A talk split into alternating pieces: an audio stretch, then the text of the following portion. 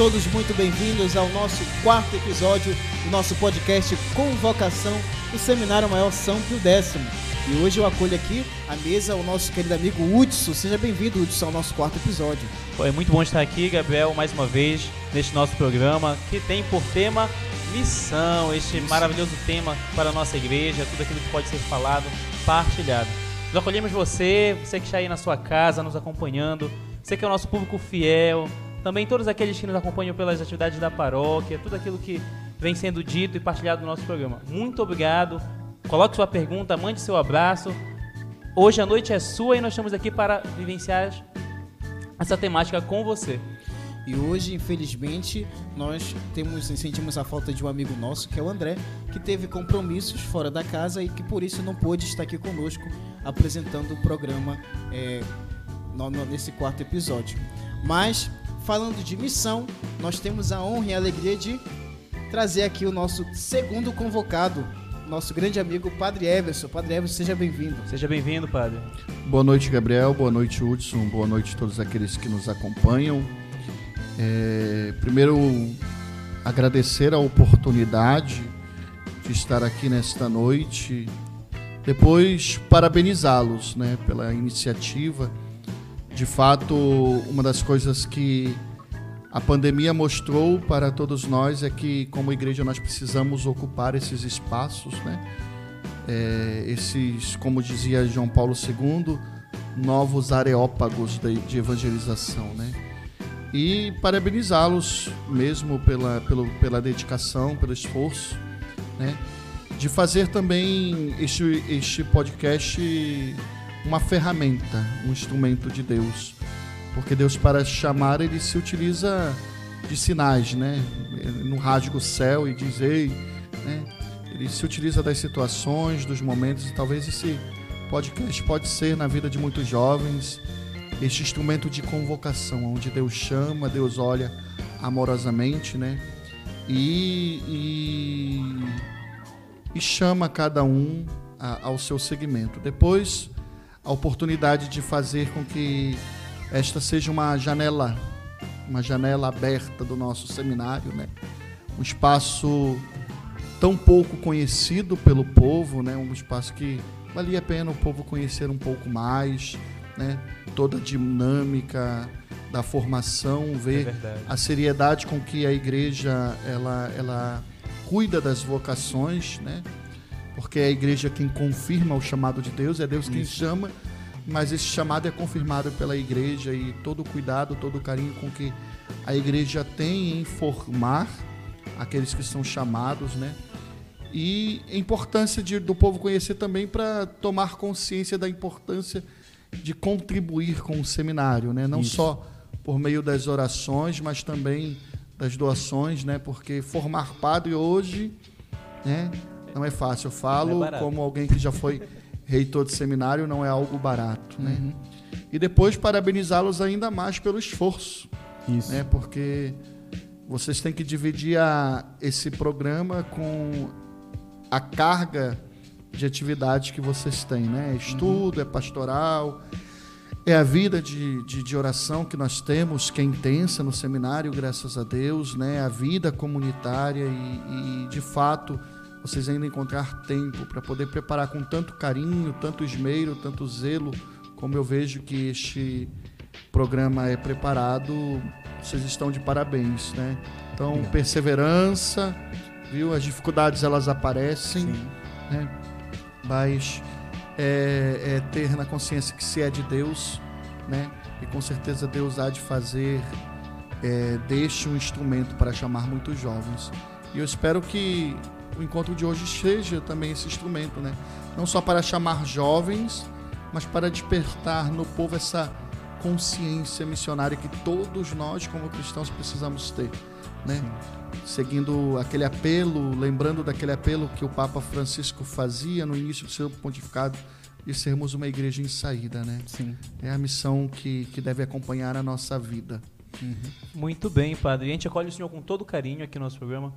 É, a gente fica feliz porque desde que entramos em contato, para pensar esse tema, já imaginando que o senhor estaria aqui na nossa mesa conosco, Sim. partilhando dessa conversa. O senhor se disponibilizou.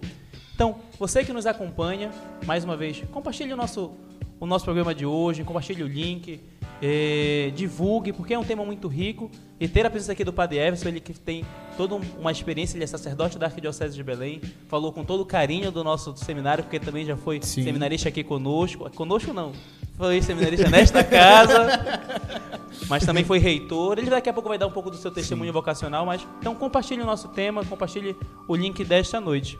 Então, padre, é justamente desse testemunho que a gente quer iniciar com o senhor a nossa conversa. Sim. Porque falar de missão, mas antes disso devemos falar do chamado. E estamos falando não, não com, muitas vezes, eh, não é um espírito, não é um anjo, sempre me diz eh, um padre amigo meu, o padre ele é homem, ele é gente. Então, como foi a sua experiência vocacional, o seu discernimento vocacional?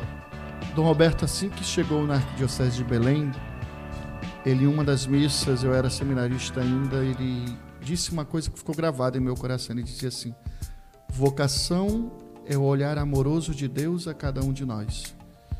E de fato, eu posso dizer que na minha experiência vocacional, eu pude sentir por diversas vezes esse olhar amoroso de Deus. Né? Eu sou filho de militar, né?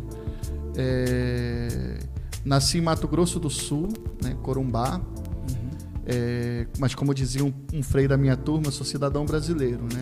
Porque quase, quase ele não conheci, não, não conheci minha terra. Fui criado no Rio de Janeiro, né? Sim. 15 anos cheguei em Belém, aqui tive uma experiência bonita de fé, né? E de conversão, né? Imagine alguém que era roqueiro e não gostava de igreja, né? E Deus assim Pintava a unha de preto. Meu Deus do céu! Temos aqui um padre do período, ele era Então, emo. Dizer, não, emo não. então quer dizer que Deus de fato ele foi, ele foi muito, como eu posso dizer, muito carinhoso na forma de me chamar, né? E, e tive a oportunidade de no dia 10 de fevereiro de 2006 ingressar no seminário, seminário propedêutico, né? Que é uma casa que também guardo um carinho imenso. Na época, E- qual era o formador, padre? Era o padre José Luiz Fernandes, que tinha apenas quatro meses de ordenado, né? Eita. E hoje cônego. E graças a Deus ali no seminário encontrar um lar, uma casa. Tanto que todas as vezes que eu venho do seminário e quando eu me reporto ao seminário eu não tenho. Já é automático, né? Ah, casa. lá em casa, lá em casa. Como que estão as coisas? Quando eu pergunto, vejo meninas as coisas lá em casa. Então, com certeza, como eu falei no dia da minha ordenação, né? Eu sei que o seminário é a casa do bispo, né? Mas eu pedi a Dom Roberto, me dê, me dê, me dê espaço para poder dizer que também o seminário é a minha casa e um pedaço do meu coração está neste, neste lugar, né? Nesta casa santa, neste, neste lugar de Deus, onde Deus chama e tem, dá a oportunidade àqueles que Ele chama a oportunidade de ter a mesma experiência dos doze em- em- em- ao redor de Jesus. E é justamente a experiência de discipulado né, que nós temos é, no, no período seminário. Né? E isso me vem à memória aqui o meu diretor espiritual, Dom Vicente, que ele dizia: Meu filho, o seminário é o lugar do discipulado. E dentro do grupo dos doze sejam todos, menos Judas, né? Judas Por favor. Judas era um aluno distraído, né? Eu sempre é, não dava problema a Jesus, não dava dor de cabeça, né? Dê dor de cabeça, coisa, mas não seja que nem Judas, um aluno que sentava lá no fundão, era distraído, né? Então, de fato, é onde a gente pode ir lidando, né? é, é, com aquilo que que é mais humano em nós e vai respondendo e percebendo que Deus deposita a sua graça em um vaso de argila, né? É, o padre Vladian, que foi meu reitor no seminário maior, ele sempre dizia, né? Nós saímos do seminário não saímos pronto, né? Nós saímos com uma maturidade suficiente, né? Porque de fato Deus continua formando, Deus continua ali modelando a sua imagem em nós, né? E foi um pouquinho essa o que eu experimentei na experiência de missão em Itacoatiara, tanto que ao me despedir da diocese na missa de envio, eu dizia pra, para o bispo da prelazia, né, Dom Newton, Excelência, o senhor devolve à Arquidiocese de Belém um padre melhor do que o que o senhor recebeu. Uhum. Né? Então, quer dizer, a gente vai vendo que até depois de ordenado, Deus ainda continua moldando, Sim. formando a sua imagem em nós. E padre, agora, enquanto seminarista, como era a sua, a sua experiência nas pastorais? Né? Porque a pastoral também é um momento de missão. Então uhum. era como se fossem os primeiros passos como missionário. Né? Como era a sua experiência como A minha pastoral?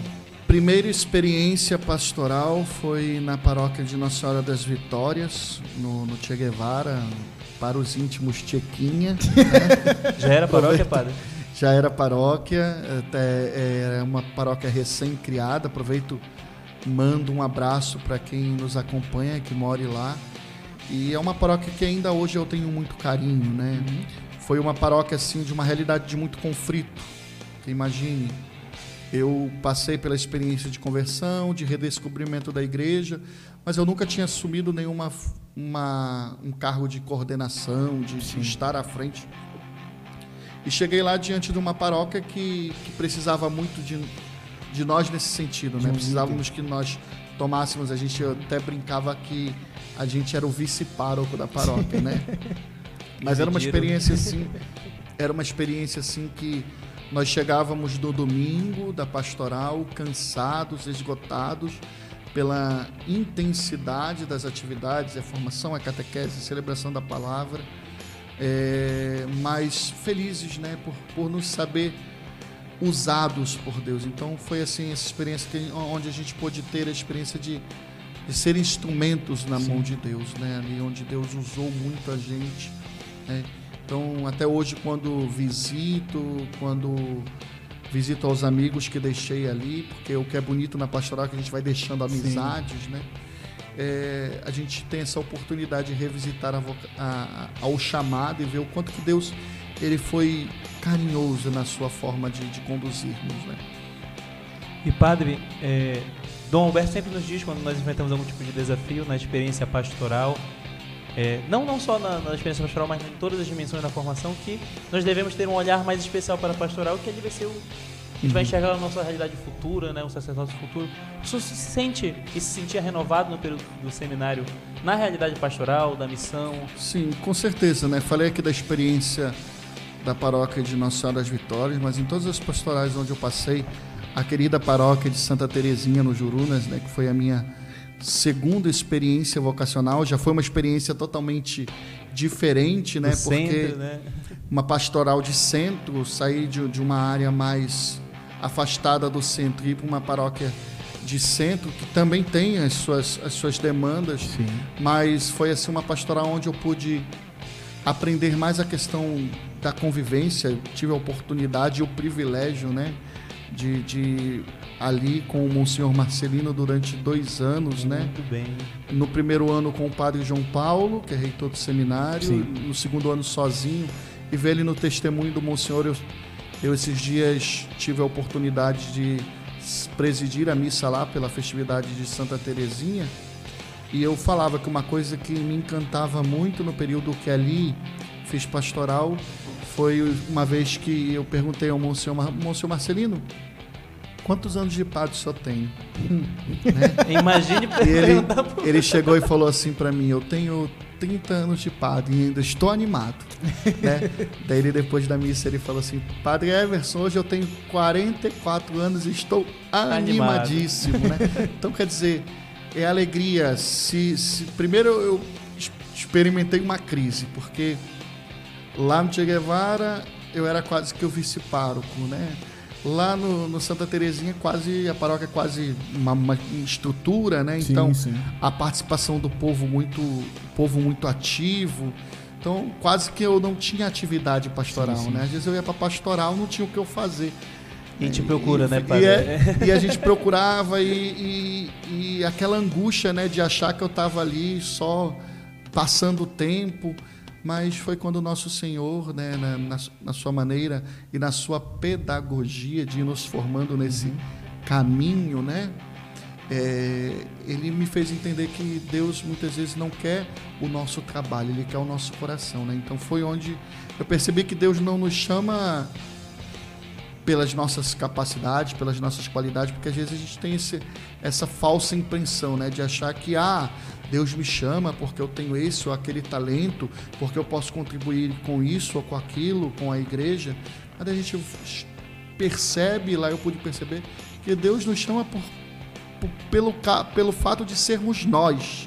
Né? Deus chama a nós, não os nossos talentos, não as nossas capacidades. Então ali na na paróquia Santa Terezinha eu pude experimentar isso, né? É, essa experiência do coração vazado, né? Do coração é, quenótico que se esvazia e percebe uhum. que Deus quer você, não os seus serviços, não as suas obras. Daí depois a última pastoral, que foi a pastoral vocacional, onde Deus completou, né? Porque eu sou muito medroso. Eu sou um ser extremamente não, medroso. Padre, que isso? E, e Deus, assim, completou porque Ele me quis com uma ânsia tão grande que eu participei somente de dois encontros vocacionais para entrar no seminário, né? Então ali foi a oportunidade que Deus me deu de completar os encontros vocacionais que eu não tinha feito enquanto vocacional. e o mais bonito foi a experiência de me ver na experiência dos jovens, Sim. né? As dúvidas, né? Os medos. Por isso que eu eu, eu digo para o jovem que nos acompanha hoje, né? O medo ele é, ele é normal, né? Tem uhum. até um santo que diz que coragem é ir com medo, né? Sim. Então, é, de fato, a gente sente esse medo, os questionamentos, né? O eterno que muitas vezes nos assusta, né? Mas quando a gente tem a coragem de dar este passo em direção ao Senhor que nos chama, nós somos surpreendidos. Então, eu, foi assim, foram dois anos que eu passei na pastoral vocacional, tive a oportunidade de, junto com o padre Maurício e o padre Lindomar, fundar o SAV, né, o Serviço de Animação Vocacional, que não existia. Né? Que não existia na, na, na, arquidiocese, então fomos nós ali os preceptores do SAV e hoje vê aí né, o, o, a pastoral vocacional trabalhando. Então foi uma experiência assim, muito frutuosa na minha vida é, de fato a experiência pastoral, o contato com o povo de Deus, o contato com a realidade, nos ajuda a crescer naquela consciência da diocesaniedade, né? porque nós somos padres diocesanos, Sim, seremos padres diocesanos. É muito importante. Ou seja, seremos encardinados, estaremos vinculados a uma diocese. Uhum. E a gente precisa experimentar a vida daquela igreja, porque a gente só ama aquilo que a gente experimenta, né? Eu falo assim, eu amo a minha arquidiocese, amo a minha igreja de Belém. Tinha até alguns leigos lá de Itacoatiara que às vezes ficavam assim um pouco incomodados, porque às vezes numa numa experiência, eu pegava, mas lá na arquidiocese, falava, rapaz, o senhor fala muito de Belém. é, só dá muito é de Belém. de Belém. então, assim, mas falavam brincando, mas é porque de fato é, é a, porque de fato na, na, durante o período de formação eu pude ir crescendo no amor a, a, a esta arquidiocese, ao povo de Deus que aqui se encontra, essa pequena parcela do povo de Deus. Né? E, padre, eh, já pegando esse gancho da, da paixão pela, pela nossa arquidiocese, que acredito que todos os seminaristas daqui, nosso seminário, tem esse amor pela, pela arquidiocese de Belém. cedo São Pio X não tem camada. É verdade. E pegando esse gancho, é, conte um pouco pra gente, um pouco da sua experiência já se aproximando da ordenação e depois ingressando no, no, no, no, clero de Belém e a experiência com o padre, como, como, como ficou o coração? Já que o senhor disse que é uma pessoa medrosa, como foi que é, ficou o coração? Uma das experiências assim que são muito marcantes, né? Ali para quem já visitou ali hoje a nossa faculdade católica, né? Tem as salas ali, né? A sala do propedêutico, as salas da filosofia, da teologia. E eu lembro o primeiro dia de aula no quarto ano de teologia, né? Que eu peguei a maçaneta da porta, olhei para trás e vi o tanto de sala que eu já tinha passado. Eu falei, meu Deus, eu já tô aqui, me veio um frio na, na barriga, né? Um sentimento assim de, meu Deus, está próximo. Porque às vezes a gente pensa assim, né? A realidade de, ah, são sete, oito anos de formação, a gente vê uma realidade distante, né? Mas quando vê num piscar de olho, a gente já está ali. De na véspera. conclusão, já está ali já preparando a ordenação, né? Então é uma experiência ao mesmo tempo muito gostosa, mas também de muitos conflitos, né? Assim, é uma experiência. Eu lembro que no quarto ano passei por uma uma crise vocacional muito grande, né? Deus virou a mesa, mas hoje eu entendo porque que Deus permitiu porque eu tinha uma outra síndrome. Além de ser medroso, eu tinha síndrome de patinho feio. Por que, que eu digo que é síndrome de patinho feio? Porque eu morei um tempo de seminário com muitas respostas vocacionais bonitas. Né? Eu morei com o padre, o cônego, hoje é cônego, Roberto Cavalli, né? que tem uma, uma resposta vocacional muito bonita. Ele participou do seminário um, um tempo antes de mim, nos anos 2004, 2003, 2004. Daí fez a filosofia, só que daí os pais ainda não compreendiam a dinâmica da vocação, né?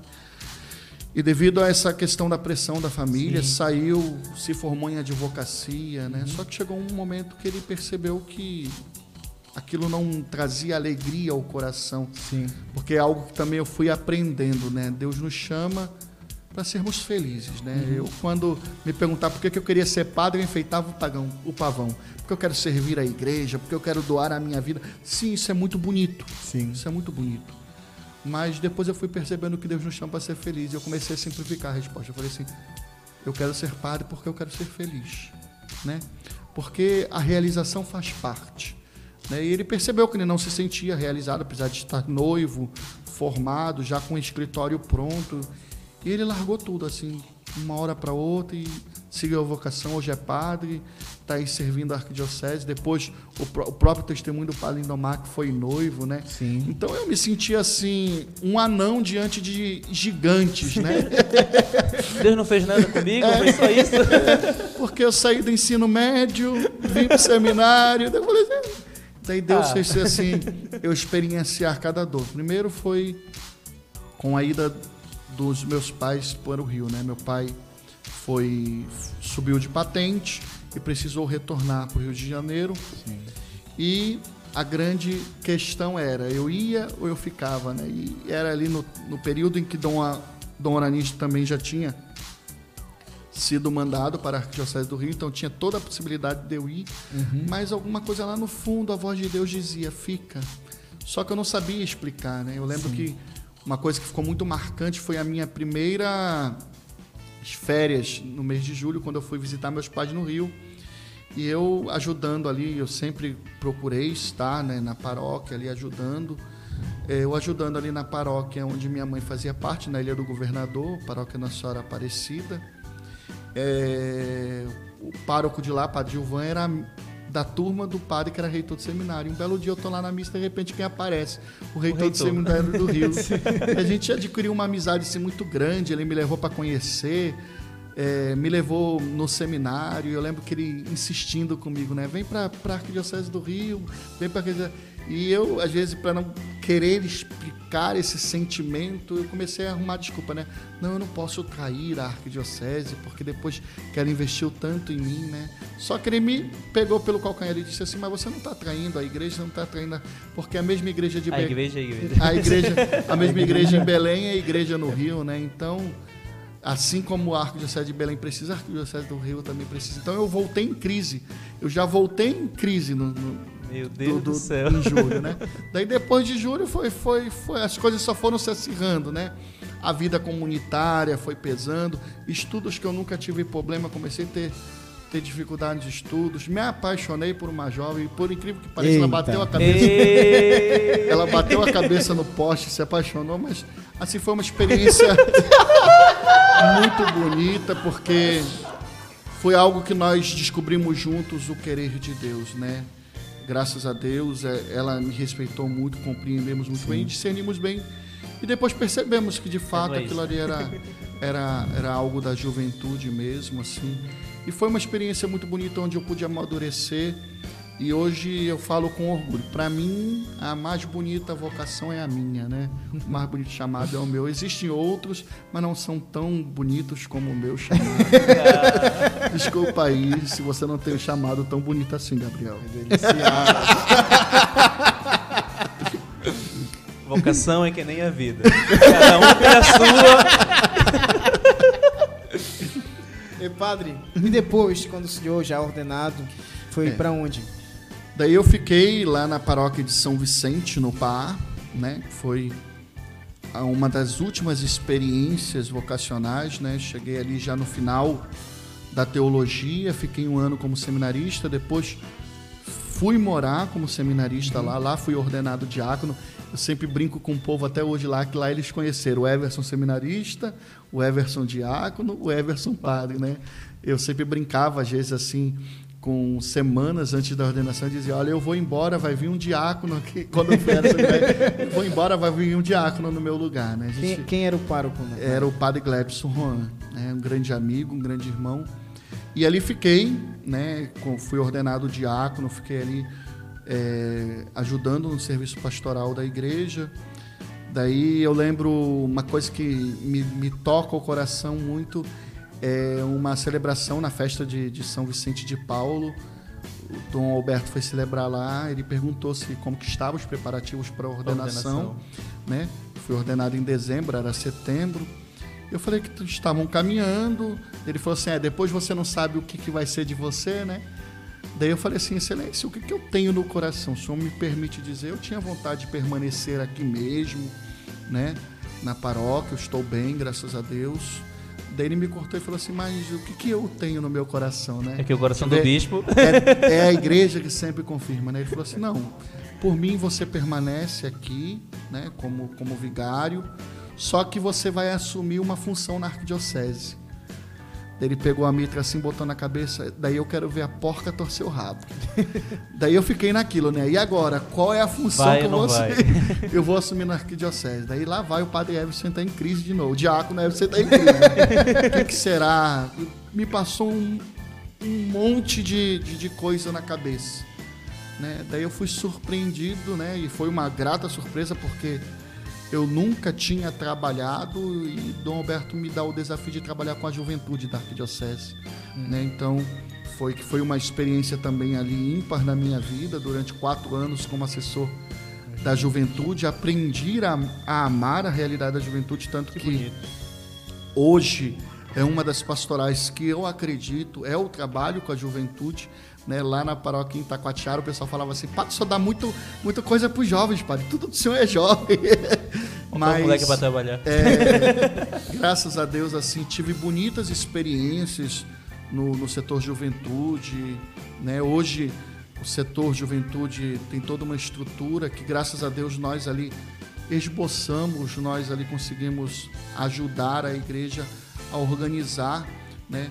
Tivemos experiência bonita de um encontro nacional da CNBB organizado pelo setor da juventude Sim. da Arquidiocese, e isso foi algo de inovador, porque os jovens, os 300 jovens que vieram de todo o Brasil, né, ficavam impressionados porque nunca tinham visto essa realidade de um setor de juventude, de uma diocese, preparar um encontro nacional, uhum. né? E tivemos outras experiências bonitas. A missa do Congresso Eucarístico da Juventude, que para mim, modéstia à parte, foi a mais bonita, né? Mas a gente ali o quanto foi bem Mangueirão preparado. cheio. É, a, a semana missionária que nós fazíamos em Mosqueiro, levamos 300 jovens. Então, assim, uma experiência. E eu fico muito feliz de ver hoje também experiências bonitas que continuam no setor de juventude, né? A, a Leste Divina, os retiros de juventude, o quanto que a juventude ela está bem cuidada na nossa arquidiocese, né? Isso muito nos alegra, né? Porque o setor de juventude começou ali com uma experiência tímida, né? Ali nos anos 2000 e, e ver hoje o setor de juventude aí tendo o Padre Maurício, o Dom Antônio à frente com toda essa dinâmica e saber Verdade. que nós fizemos parte dessa história nos deixa com um santo orgulho. Sim. E Padre, olha, escutando o seu testemunho vocacional, a gente se enriquece. Se enriquece bastante porque o tema do nosso programa é missão, mas a missão na, na vida, na vida do seminarista, na vida do sacerdote, é algo que é transversal, né? Uhum. Não, não é uma dicotomia, não está ali numa gaveta. Isso. E a gente aproveita aqui para agradecer tudo aquilo que o senhor já fez pela Arquidiocese de Belém. E a gente manda também um abraço agora especial para a paróquia de Santa Terezinha, lá no bairro do Jurunas. Hoje celebra sua festa, Santa Isso. Terezinha do Menino Jesus. Também para todas as paróquias em Belém que tem por padroeira Santa Terezinha. Um abraço a vocês, aos padres, a comunidade está em festa. E por todos aqueles que, que o senhor citou aqui no decorrer da sua fala, padres, a gente faz uma grata saudação a Dom Zico por tudo que ele fez pela igreja de Belém. Sim. E na verdade nós temos agora a participação dos nossos seminaristas aqui de casa no programa. porque apesar de termos vocês aí em casa que estão nos acompanhando, mas os nossos irmãos também estão muito interessados no tema porque é a nossa vida, também é a nossa caminhada futura. E o Jael, seminarista da teologia, pergunta, padre: A missão é própria de quem recebe um chamado. Qual a importância do ardor missionário na formação presbiteral? É, é importante porque a gente tem consciência que a gente é ordenado para a igreja. Uhum. Né? Eu sempre brinco, é, foi me pedido depois dessa experiência de três anos, né? Primeiro fui, foi me pedido que eu fosse ficar dois anos. Dois anos. De dois se emendaram para três, né? Depois chego, retorno e já me vejo de novo sendo enviado, missão é missão. desta vez para o outro lado do Atlântico, né? Para estudar em Roma. E eu pessoalmente tenho, estou passando por uma, uma experiência assim um tanto quanto dolorosa. O mês de dezembro do ano passado foi muito difícil, não só pelo contexto da pandemia, porque a gente acaba sofrendo com o povo, né? Uhum. Mas também porque eu tive experiências familiares, né? Minha irmã ficou doente Sim. e eu lembro que no dia da que eu celebrava minha, o meu aniversário de ordenação, eu celebrei aquela missa em lágrimas, né? Assim, porque o coração pequeno, minha irmã teve que passar por um processo é, cirúrgico às pressas, Sim. depois se detectou um câncer no intestino, né? E às vezes até padres amigos meus, diante de todo esse contexto, sabendo tudo aquilo que a gente sofreu, né? Com, com essa, este envio, com, com esse estar longe da família daqueles que a gente ama, até dizem para mim assim: ah, se eu fosse você, eu pedia para o bispo para ficar por aqui mesmo. Né? E eu sempre respondo o seguinte: né? eu não posso negar a Deus é, a oportunidade de ser generoso com Ele, né? Uhum. Porque o momento de ser generoso com Deus é agora. Sim. Né? Quando eu estiver chamando Jesus de Genésio, né? que eu já não tiver mais, então, quer dizer, é eu não posso negar a Deus a oportunidade de oferecer o melhor da minha vida. Né? O melhor da minha vida está agora, na minha juventude, né? com 3.5, onde eu posso fazer as coisas para o Senhor. Padre jovem. Né? Então eu não posso, eu não posso negar a Deus a oportunidade de oferecer o melhor da minha vida, né? Na certeza de que como canta o Padre Zezinho, né? A gente faz um trato especial com Deus, né? Ele cuida dos dos nossos e a gente cuida das coisas dele. Isso, isso né? mesmo. Mas aquela experiência do cidadão do infinito, como canta também o Padre Zezinho, né, que às vezes ali ao escutar a voz que diz e chama, sai do lar sorrindo, assoviando para não chorar, mas sai, né? Nessa coragem de muitas vezes com medo, mas ir. Uhum.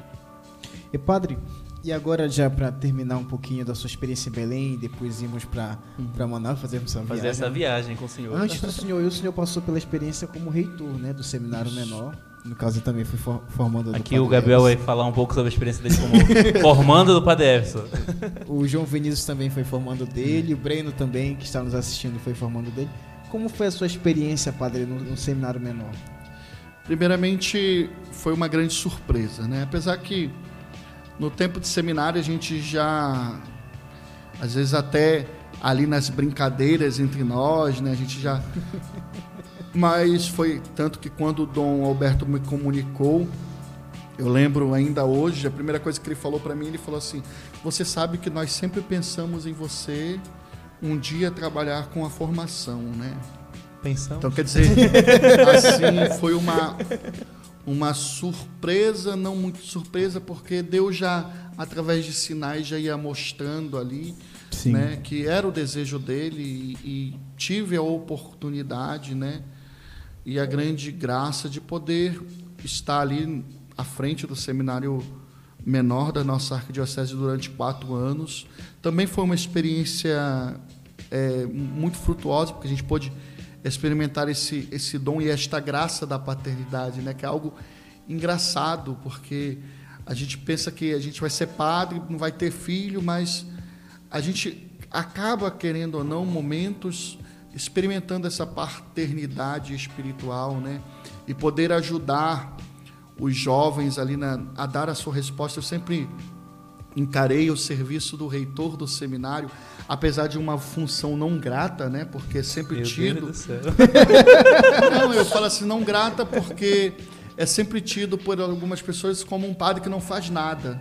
Né? Porque ah, fica lá no seminário, né? às vezes tem padres em realidade paroquiais que tem sete, oito comunidades, celebram não sei quantas missas dia de domingo. O padre, entre aspas, do, do, do seminário é aquele padre que é mais cômodo, porque ele está reservado a uma função especial e importantíssima. Né? Sim. Hum, é, e também quando, quando se tem uma experiência que não é muito boa, né? Que acaba ali, ah, o culpado é o reitor que não viu. Mas ao mesmo tempo é uma experiência muito gratificante, né? Porque você cumpre aquela função do apóstolo André. Eu sempre falo que o reitor de seminário é o apóstolo André. André, irmão de São Pedro, ele foi lá, teve a experiência com Jesus, depois de ter a experiência com Jesus, ele foi lá, chamou seu irmão Pedro, né? Essa é a experiência do, do, do, do, do- do reitor do seminário. É esse irmão mais velho, né? Que depois de ter tido a experiência com o Senhor, vê que vale a pena, né? Tá ali para dizer, olha, vale a pena, vamos em frente, com perseverança, né? E se vê dentro das crises, dos questionamentos, né? Então eu fico muito feliz. Eu falo assim que eu falo com santo orgulho quando eu vejo os, os meninos aqui, o Gabriel, o, o João Vinícius, o Doquinha, né? Eu- ele Tá, forçou o nome do João Vinícius até sair. Gabriel, Gabriel era, era o conhecido César, né? E o Breno, ver esses meninos caminhando, né? Dando passos. Olha aí, esses dias eu conversava com o Breno, eu fui celebrar lá no Murinim. E eu conversava com ele, é meu filho, terminando a filosofia, começando a teologia aí, né?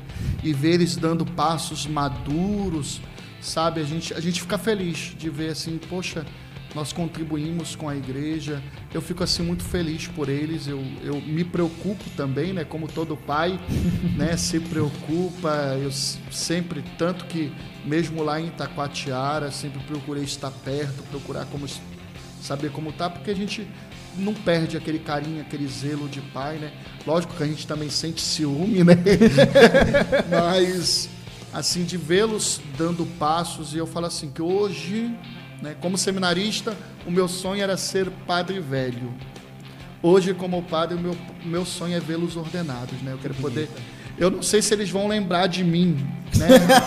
se eles vão lembrar de pelo menos me mandar. Eu sempre brinco com eles, né? Ele fala assim: não, padre, quando, quando eu for ordenado, o senhor vai vir botar minha casula, o senhor vai fazer a, a, a homilia da minha, da minha missa, missa. solene. Eu falei assim: meu filho, se você lembrar pelo menos me mandar um convite, eu fico feliz. Tem aquele padre lá pra eu chamar Não, eu falo assim, eu também não culpo porque às vezes é, na- nessa caminhada é algo natural, né? Tantos padres vão fazendo parte da nossa vida e às vezes é- fica até difícil, né? Escolher um padre para poder ali ocupar aquele momento ali, né? Que é único, né? É que é único. Quem colocou a sua vida. casula, padre? Quem colocou na minha casula foi o, o- o padre Vladian, né? E o padre José Luiz, meus dois primeiros reitores, né? O, o- o João Então, Vinícius falou que se o assim, senhor pagar o, o boleto da casula dele, o senhor pode colocar. Se eu mandar o Pix direitinho, ele co- eu Casula- coloco. Mas Só que ele tem que, que- que- ele tem que perceber que eu vou voltar a ser estudante, então eu tô na mesma condição que a dele. O João Vinícius recebe bem na pastoral. ah!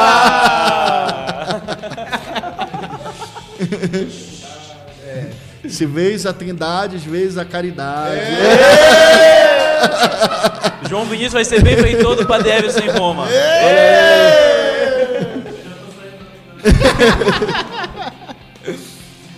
E padre, nós temos ainda outras perguntas dos nossos irmãos que estão nos acompanhando, estão contribuindo conosco aqui nesta, neste dia de nosso programa, nosso podcast.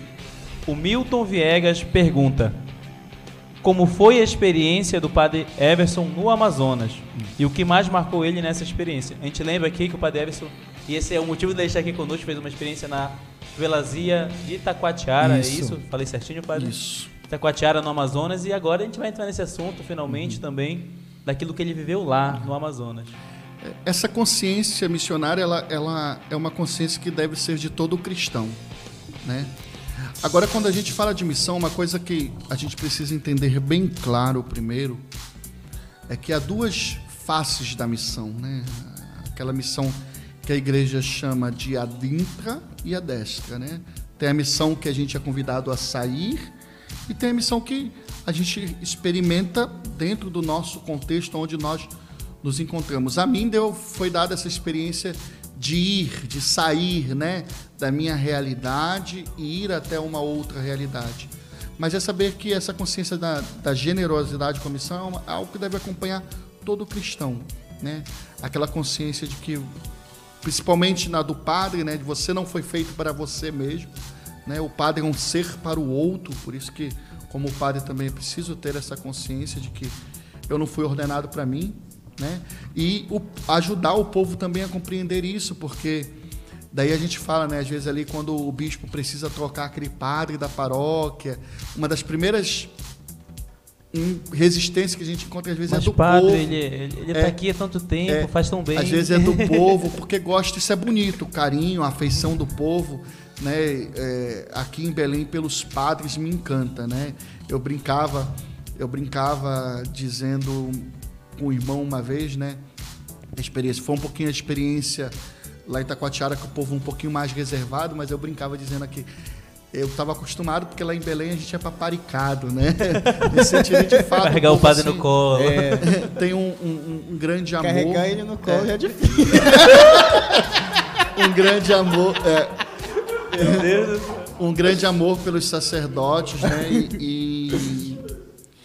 e, às vezes é, esse amor se transforma em apego, né? Sim. Mas daí entender que de fato a gente está para responder a uma necessidade da igreja, né? E a igreja hoje precisa da gente aqui, amanhã ali, né? Como eu estava bem lá no, no, no, no, no feliz, né? Não pensava em sair e ali com um ano como vigário, o Dom Alberto me, me apresenta, né? Essa possibilidade de ir para o seminário menor, né? Ir para a paróquia de Nossa Senhora do Bom Remédio como vigário E, e reitor. né? Daí depois de quatro anos nessa experiência, fazendo experiência de administrador paroquial, né? Setor É, da juventude. setor de juventude, tudo isso, me ver nessa experiência de ir para Itacoatiara, eu falo assim que a gente vai ter a oportunidade de falar assim, para mim foi de fato uma, uma surpresa muito grande, sabe, algo que jamais eu esperava, porque quando a gente fala de padre diocesano, o que é o padre diocesano, né? É o padre que é encardinado a uma realidade diocesana. Ele está Isso. vinculado, é diferente do padre religioso. O que é o padre religioso? É o padre que está vinculado a uma ordem religiosa, né? Então ele está a serviço daquela província, daquela ordem, né? Já o padre diocesano não. Ele está vinculado a uma diocese. Então nesse sentido, entre um e outro, o padre diocesano ele goza de mais estabilidade do que o padre religioso. Sim. Por quê? Porque como ele está a serviço da província, a província está espalhada muitas vezes no mundo inteiro, no Brasil inteiro. Então, às vezes, a província dele precisa dele em outro estado, em outro país. Agora, na nossa cabeça, como padre diocesano, muitas vezes não passa isso. Um dia a igreja pode precisar de gente, da gente numa outra diocese, num outro país. Por quê? Porque a gente goza da estabilidade, está vinculado e a gente pensa, não, Ah, tá o máximo que a igreja vai precisar de mim é que eu vá para outra paróquia. Mudar de bairro. É, O máximo é É. daqui de Belém para Nanideus. É isso, o máximo, né? Até Benevides é o Benevide, nosso dá uma volta em limite. Santa Bárbara. Até Benevides é o nosso limite, mas daí quando eu me vejo, né, ali Dom Alberto num pedido direto da anunciatura, né, que foi outro susto que eu eu tomei, que a gente vai ter oportunidade de falar também, me fazer esse convite de sair, sabe, para mim assim foi assim algo que de fato a gente eu jamais havia calculado, né? Quando, lógico, eu tinha consciência que eu não, não ia ficar ad eternum, né? No seminário menor, né? Até porque os meninos não, me- não iam me aguentar tanto tempo assim. Eles também iam embora. Mas eu sabia que eu ia, eu ia sair uma hora ou outra, mas sempre imaginei que eu ia sair para uma realidade paroquial, ou como pároco, ou como vicário. Agora, me ver sair do seminário para ir para uma, uma outra realidade eclesial totalmente diferente, para mim, assim, foi uma, algo que eu jamais imaginei e Deus me surpreendeu.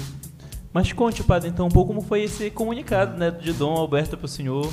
todo, todo esse jogo de cintura que, que é tirar um padre Eu da sua lembro- realidade estável na, na Arquidiocese de Belém e mandar ele lá pro meio do que, Amazonas. o- eu me lembro que ele cantou pro senhor, prepare o seu Dom coração. Alberto, ele tem, Dom Alberto ele tem uma dinâmica muito interessante. Ele, ele não pega a gente assim de surpresa. Né? Ele, ele sempre canta pra gente. Foi assim quando, quando eu fui pro seminário menor. Eu lembro que é, eu fui ao velório do padre Zezinho, que era pároco de Santa Rita. Sim. Logo após, o Dom Humberto olhou para mim e começou: Prepare o seu coração. né? Daí, daí eu peguei e fui comentar com o padre, e daí ele já conhecia, né? Ele falou assim: Ixi, o bicho começou a cantar para ti. Ixi, ele vai te mudar daqui. Daí eu lembro que eu começava a fugir do bispo, né? até um belo dia que não deu jeito. E assim também foi no seminário menor, né? Um belo dia ele vai lá e começou a cantar para mim.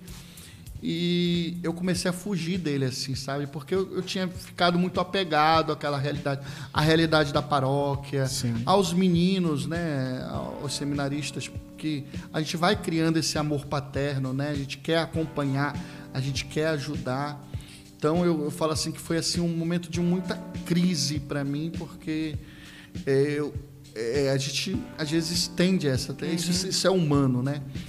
Então eu falo assim que por, por muito tempo ali eu, eu fugi de Dom Alberto, né? Que Sim. nem o diabo foge de água benta, eu era de, de Dom Alberto. Só que um belo dia, inclusive no mês de outubro, né? Ali no- na reunião do clero, a última quinta-feira do mês de outubro daquele ano de 2017, Dom Alberto me chama e eu sentei ali.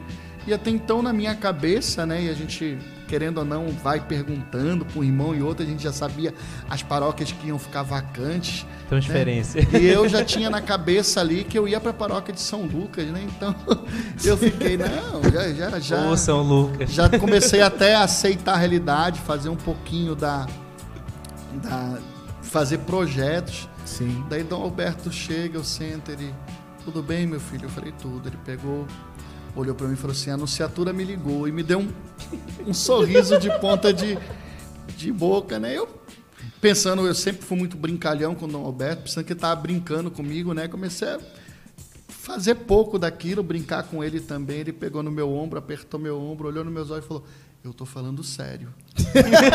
Daí eu falei assim que me veio um, um frio na espinha, assim, daquele que você fica petrificado. E falei assim, mas a o Núncio não sabe nem que eu existo, né? O que é anunciatura? Daí ele foi contar que era a experiência de um bispo que tinha sido nomeado para uma, uma prelazia e ele tinha pedido é, a anunciatura que arrumasse dois pares para trabalhar lá, uma vez que o clero local eram apenas sete sacerdotes. E né, é, eu lembro que nesse interim dessa crise, dessa coisa, eu tinha rezado, né? E Deus tinha colocado no meu coração, né? Se Deus quer, eu quero. é Fazer a vontade de deixar, porque uma coisa que a gente precisa entender é aquilo que eu sempre falo pro povo quando falei pro, pro povo lá em Taquatiara, né? Porque muitos, ah, padre, por que o senhor vai embora? Eu falava assim, Fique.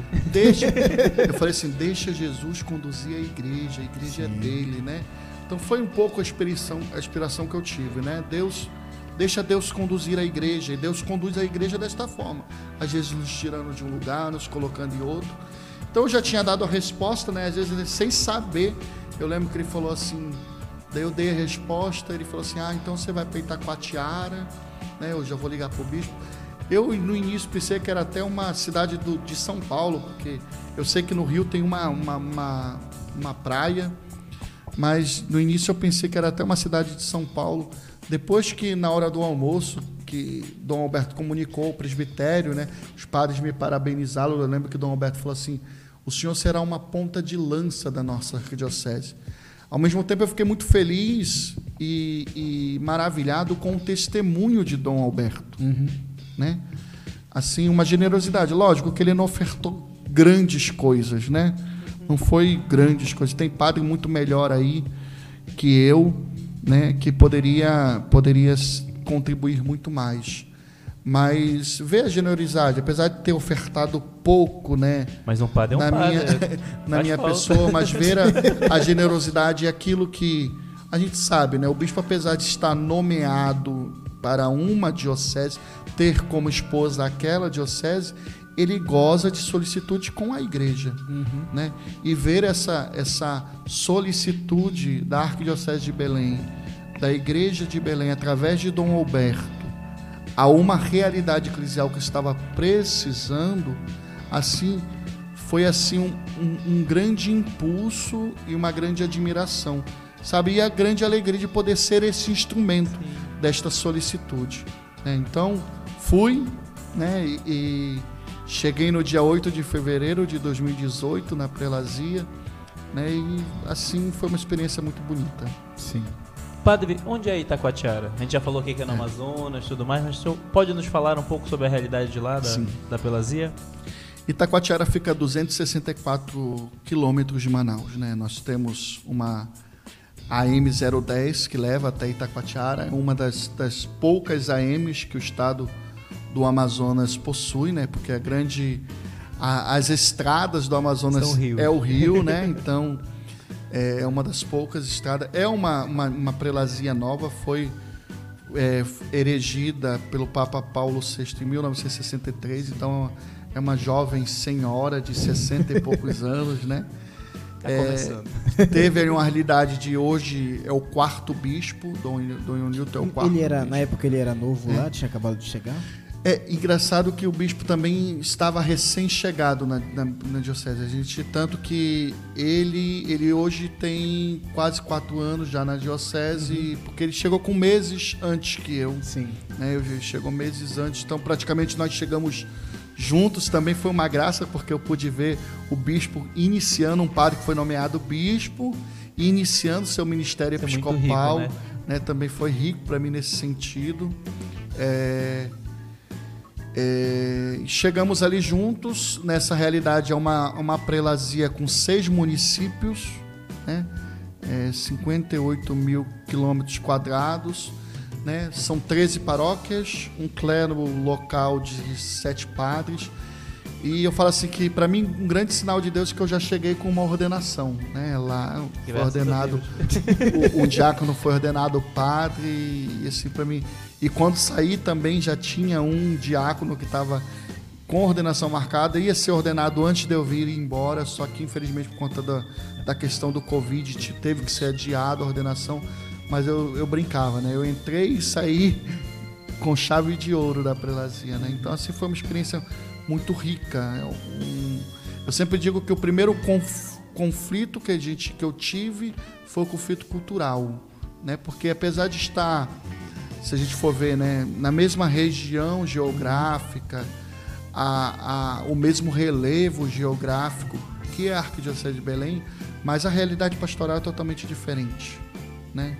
Então, o primeiro conflito, o primeiro choque que eu tive foi esse choque cultural de uma experiência de igreja totalmente diferente da nossa. Daquilo que o senhor É, viveu. E os desafios muito maiores de comunidades que há um ano não vinha o padre, há um ano não tinha Eucaristia, né? Então, assim, foi algo que nos fez despertar também para a necessidade da igreja, né? A importância que nós temos que ter dessa consciência missionária que nos desperta para a necessidade da igreja. Porque às vezes o grande problema é quando a gente né, se acomoda. Né? Quando a gente se acomoda, a gente se torna insensível às necessidades, né? Então, às vezes Deus precisa mexer um pouquinho, né? Como aquele tucu, aquele, aquela goma que fica ali sentada no fundo do, da garrafa de tucupi, né? Para poder sentir a necessidade, né? Isso talvez eu é, possa ser também até um despertar para alguns leigos que estão nos acompanhando Sim. aí, né? De, de ter essa sensibilidade da necessidade, porque às vezes a gente acha que na paróquia tá tudo bem, tá tudo muito bem, tá tudo muito A minha pastoral tá É, certa, é. não está tudo certo. então essa, é- essa necessidade de despertar para a necessidade né, da, da igreja. Padre, pegando esse gancho que o senhor falou sobre a realidade missionária nos primeiros dias lá, é, eu pego aqui a pergunta do Luciano Pantoja, nosso seminarista do, do primeiro ano de teologia. Ele diz: é, há diferença entre missão e evangelização? Eu acho que são termos sinônimos, né? É algo sinônimo, porque a missão é para evangelizar. Você sai para evangelizar, né? Sim. Falar de Jesus Cristo, o conteúdo da missão é Jesus Cristo, né? É, é, é. E o contexto da evangelização se dá também na educação da fé. Né? Então, são, são termos correlatos, é quase sinônimos. Né? Tem, eu vejo que não tem muita diferença entre um e outro, não sei. Aí talvez algum padre que esteja nos acompanhando possa ajudar aí comentando, mas na minha visão, assim, na minha visão, são, é quase são termos sinônimos, correlatos, porque ser missionário, é, a, a, a, missão passa pela evangelização, porque você não vai anunciar você mesmo, né? Você anuncia um outro. Sim. É a pessoa de, por isso a importância do testemunho, né? Inclusive o Papa Francisco fala muito bem desse testemunho na Evangelho Gáudio, quando ele diz, né? O homem do tempo presente escuta com mais boa vontade as testemunhas do que os mestres. E se escutam os mestres é porque esses são testemunhas, né? Então a necessidade do testemunho é, é, é, é muito, é muito importante. E, e, como foi, padre, quando o senhor chegou lá? Eu me lembro que teve fotos do senhor batendo massa. eu, queria, senhor... eu queria comentar isso aí, padre, porque eu sou seguidor do senhor no Facebook. Uma... porque o senhor tem um fã no Facebook. O Padre Everson faz umas publicações muito interessantes, mas no período que ele assumiu, Itaco... assumiu a missão lá em Itacoatiara, estava lá presente, sumiram os textos. Eu disse, meu Deus, cadê o Padre Everson? Ele não publica mais nada. E aí começaram a surgir as fotos. O senhor falou agora dessa realidade do testemunho. De, de, e aí era o senhor batendo massa, era o senhor dentro de um buraco fundo com água da, da, da, da caixa d'água que tinha que resolver. Essas coisas. Meu Deus, acho que essas fotos estão falando muito mais do que os textos hoje em dia. Não, é. Como eu falei, né? Eu cheguei numa realidade de onde Deus fazia apelo para tudo enquanto é lado. É interessante que no início Dom Alberto tinha me comunicado que eu ia para trabalhar com a formação, Sim. né? Que o bispo é, é vocacionista e ele queria alguém para cuidar do seminário. Só que chegando na realidade da prelazia, eu encontrei uma um outro grande apelo do Senhor. Né? Era uma paróquia de um ano e três meses sem padre. Né? Um padre, por algum motivo, deixou o ministério. E a paróquia ficou um ano e três meses ali, sem a Sim. presença de um sacerdote. Né? E ficou, essa, o bispo me abriu o leque e me disse: Olha, meu filho, tem essa e essa realidade. Qual Veio para isso, mas tem isso aqui. É, é, isso foi, foi bem assim mesmo, né? Você falou agora, me parece que eu vi Dom Ionilton falando, falando para mim. E eu lembro que eu falei assim, excelência, o senhor que decide. Ele falou, então acho melhor você ir para a paróquia, né? Que, que é algo, inclusive, eu, eu, te peço, interessante que eu sempre tive um pouquinho de resistência, eu nunca quis ser pároco, uhum. né? Porque a função do pároco é uma função que ele existe muito, principalmente na questão administrativa, Sim. que ele ocupa um tempo que precioso, né? Eu sempre brinco é, que às vezes você poderia estar atendendo uma confissão, mas é um serviço que é necessário. Tem alguém, tem que ter alguém que faça. Alguém tem que fazer. Sim. É, alguém tem que fazer, né? Se não fosse eu, seria melhor, né? Mas então, é, eu lembro que eu conversei com o Alberto de início ele resistia um pouquinho, não, eu pensava em você continuar o trabalho no seminário. Só que daí depois eu fui fazendo entender, né, até porque o quem estava no seminário estava no seminário acompanhando os jovens era o diácono que era que foi ordenado padre depois, Sim. Padre Acácio. E ele já vinha acompanhando os meninos há um ano, né? Já conhecia. Depois é do clero local, né? Conhece a realidade. Alguém que é, fazia então, conhecer dizer, na comunidade. É, já conhecia os meninos, então eu, eu vi que a, a, resposta mais urgente era, era a paróquia que necessitava, né?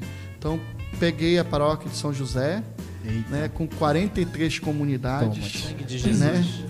43 um comunidades além além da, da realidade da matriz, a grande maioria delas comunidades de interior e ribeirinhas, né? Então, nossa, de, de andar de popopô, de andar de rabeta no meio do rio, beber água do rio, sabe assim, eu falo assim que eu vivi muitas aventuras E essa do, do, do bater a massa foi uma experiência muito interessante, porque eu cheguei na, na paróquia, né? E a gente sabe aqui que um, uma das nossos, entre aspas, sofrimentos bons é a chuva, né? Uhum. Então a paróquia tinha um pátio que quando chovia fazia muita lama.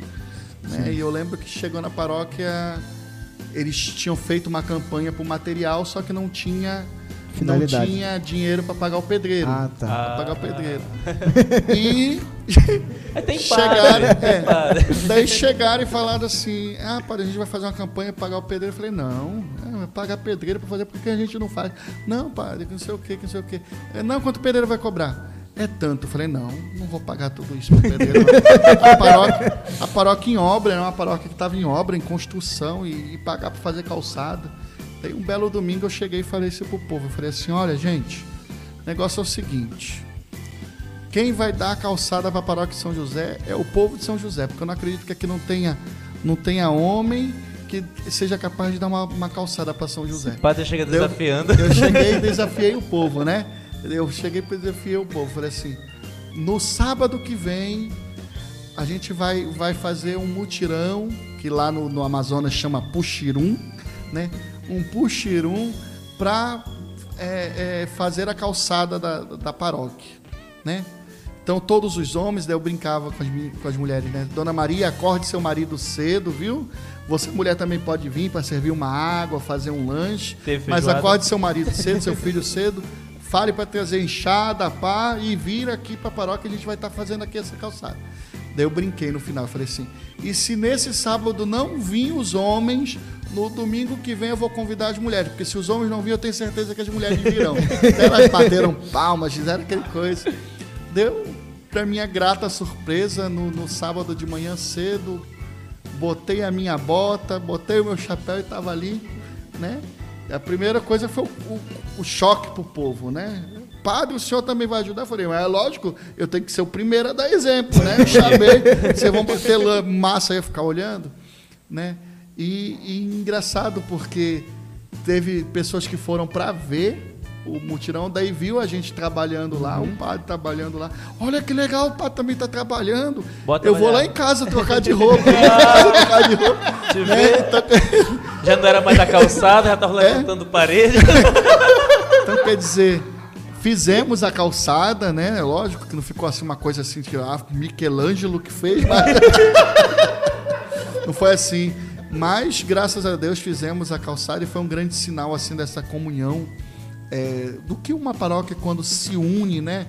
É, nessa consciência de pertença. Eu falo que uma coisa que os leigos precisam ter sempre é essa consciência de pertença. Eu não sou mero espectador, eu não, eu não, eu não participo, eu faço parte, eu sou parte daquela paróquia, né? E essa consciência de pertença faz você amar a realidade e esse mutirão ajudou o povo a crescer nessa consciência de entender, não, é a nossa paróquia, a gente precisa cuidar dela, né? Precisa dar, dar de nós, né? Então, assim, foi uma experiência muito frutuosa. Depois das aventuras, né? De pegar barco. Eu lembro uma experiência de uma comunidade de São Francisco, que a gente celebra a, a, missa no mês de março, porque quem manda na evangelização no Amazonas é o rio. Né? Então, são seis meses de cheia e seis meses de seca. Né? Então, o período da festa de São Francisco de Assis é seca. E quando chega a seca, é, tem áreas de comunidades, inclusive, que às vezes até migram. Né? Na seca vai para outro lugar, na cheia vai para outro lugar. E tem realidade de comunidades que ficam inacessíveis, não chega. Né, porque dá lama, né? Daí imagine o padre magro, assim, do jeito que. né, ficar engatado na lama. Eu fiquei engatado na lama Depois você vai contar. Pois agora é tradição no Amazonas levar uma corda quando o padre vai. Depois dessa experiência, né, da chuva do barco, teve uma outra muito interessante. O povo me levou para uma comunidade chamada Boca do Padre eu curioso, é, porque. Curioso, Porque o nome da boca do padre. Aí foi me contar a história quando eu cheguei na comunidade. Não, padre, é porque aqui na frente da comunidade morreu um padre afogado que era. Ele era bem forte. e a gente só via a boca dele assim, a gente pensava que ele tava. Ele tava brincando, eu falei, e vocês me trazem para cá? Ia ser a boca de dois padres, ia dar prejuízo para vocês.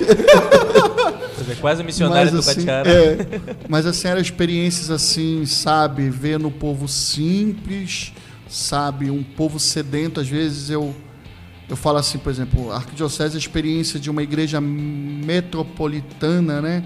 Onde o povo tem quase tropeça com o padre, né? Encontra um padre a cada esquina, né? E a oportunidade de ter missa todo domingo, o povo não sabe o que, que é ficar sem missa dia de domingo e chegar uma realidade eclesial onde as pessoas às vezes não sabem o que é missa durante um ano. Fica anos sem missa. Né, e ver a sede que tem pelos sacramentos, a sede que tem pela Eucaristia, sabe? É, às vezes assim, algo até vergonhoso, né? Para a realidade eclesial da cidade, né? Das pessoas que às vezes pelo ritmo da cidade se acomodam, né? Ficam com preguiça de não ir à missa e às vezes vê nas comunidades interior é, pessoas que às vezes passam uma hora andando dentro da mata, mei, é, 20 minutos de canoa para poder chegar aonde fica a capela para poder participar da missa. Né? Isso me lembra numa das comunidades que ficava na área do rio Anibá, né? tinha uma família que toda missa que a gente ia celebrar lá, eles tinham que andar uma hora dentro da mata. Imagine, ele anda, eles andavam metade metade do percurso de barco, né? Daí paravam, daí ele tinha que tirar o motor, porque não podia deixar o motor na na Coloca nas costas na, do motor, no- no- na rabeta. na lancha, porque ia correr o risco de, de roubar. Então ele botava o motor nas costas e andando com a família dele dentro da mata para poder chegar na sede da comunidade para poder ali se celebrar a Eucaristia. né? Então assim, testemunho que edifica a gente, né? Assim, e eu posso falar assim que com santo orgulho nessa paróquia eram 43 comunidades, mas eu visitei mais de seis vezes cada comunidade Graças a Deus. durante este um ano e três meses que eu ali passei, porque depois foi me pedido que eu tivesse uma outra experiência, né? Foram mais de 300 batizados, 30 casamentos, tanto que eu, Eita. eu lembro quando a gente foi fazer o Você tem um balanço. caderninho? Não, é porque eu- a gente foi fazer o balanço pastoral para entregar para o outro padre que ia ficar lá, né, no, no lugar. E a secretária ficou assim espantada. Ela falou: Olha, padre, senhor foi o padre que mais celebrou casamento nesses quase 20 anos que a paróquia O povo tem. queria casar. Então, caso, graças a Deus, assim, eu, eu falo assim com um santo orgulho, porque foi assim uma experiência assim que eu posso dizer que a comunidade mais longe que, que eu tinha era ficava a 190 e poucos quilômetros, né, da sede. Imagine, eu Quantas todo horas? domingo eu duas horas de duas horas e meia de- dirigindo, né? Eu todo domingo eu celebrava numa comunidade que ficava como de Belém em Castanhal Eita. né? Então eu celebrava às 7 horas da manhã na matriz, terminava a missa 8, né? Daí 9 horas celebrava lá, daí às vezes almoçava lá pela comunidade ou voltava para a cidade para almoçar. Então, assim foram realidades que pediram muito da gente, mas assim a alegria de se saber usado por Deus. Então, foram experiências que se eu fosse enumerar que a gente levava aqui horas e horas, né? Mas eu falo assim que é uma, uma, uma experiência, uma realidade que eu sinto saudade, né? A paróquia de São José, né? Depois dessa paróquia eu tive a oportunidade de ir para uma outra paróquia, já menor, com 16 comunidades, né? Que foi uma paróquia que foi entregue por um instituto. O padre ficou idoso, então o instituto que tinham três paróquias na cidade precisou entregar uma. E como essa paróquia não tinha casa paroquial, eu precisei morar na casa do bispo. E o bispo uniu o útil ao agradável, né? Como eu preciso morar lá, ele me tornou reitor do seminário, porque eu saio do seminário, mas o seminário não sai de mim. Senhor voltou para essa realidade. Me tornei reitor do seminário e ali fiquei um ano, antes de vir um ano, né? Porque também foi engraçado, eu fui para ficar dois anos. Eu lembro que quando o Dom Alberto falou assim: você vai para ficar só dois anos, não me inventa de querer ficar mais, né? O pai Aí conhece o filho, né? Porque você vai estudar. Ele já tinha me dito que eu ia estudar. Quando você voltar de Itacoatiara, você vai estudar. Então só são dois anos. Só que daí, no mês de outubro do segundo ano, Dom, Dom Alberto foi me visitar em Itacoatiara e Dom Ionilton fez o pedido, né? Mais um. Primeiro pediu para mim, ah, não tem como você ficar mais. Eu falei assim, excelência, eu não me governo. Eu não sei o que, que ele falou para Dom Alberto, Dom Alberto se convenceu e, e me deixou mais um ano, né? Então acabou se estendendo por três anos.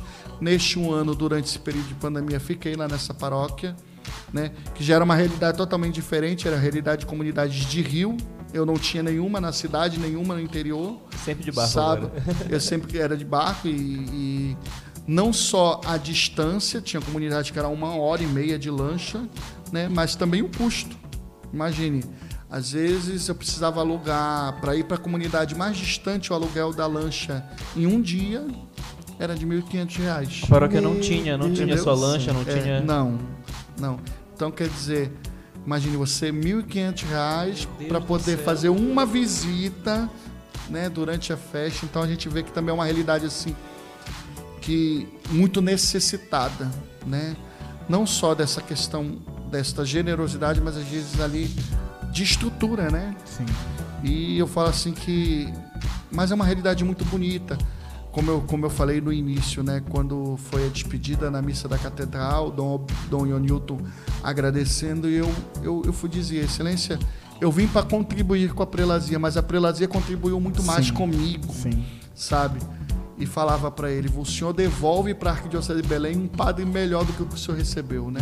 Porque uma coisa que eu sempre tive, e eu falo sem falsa modéstia, sem falsa humildade, sempre tive consciência que eu achava que o bispo precisava mandar um padre com mais experiência.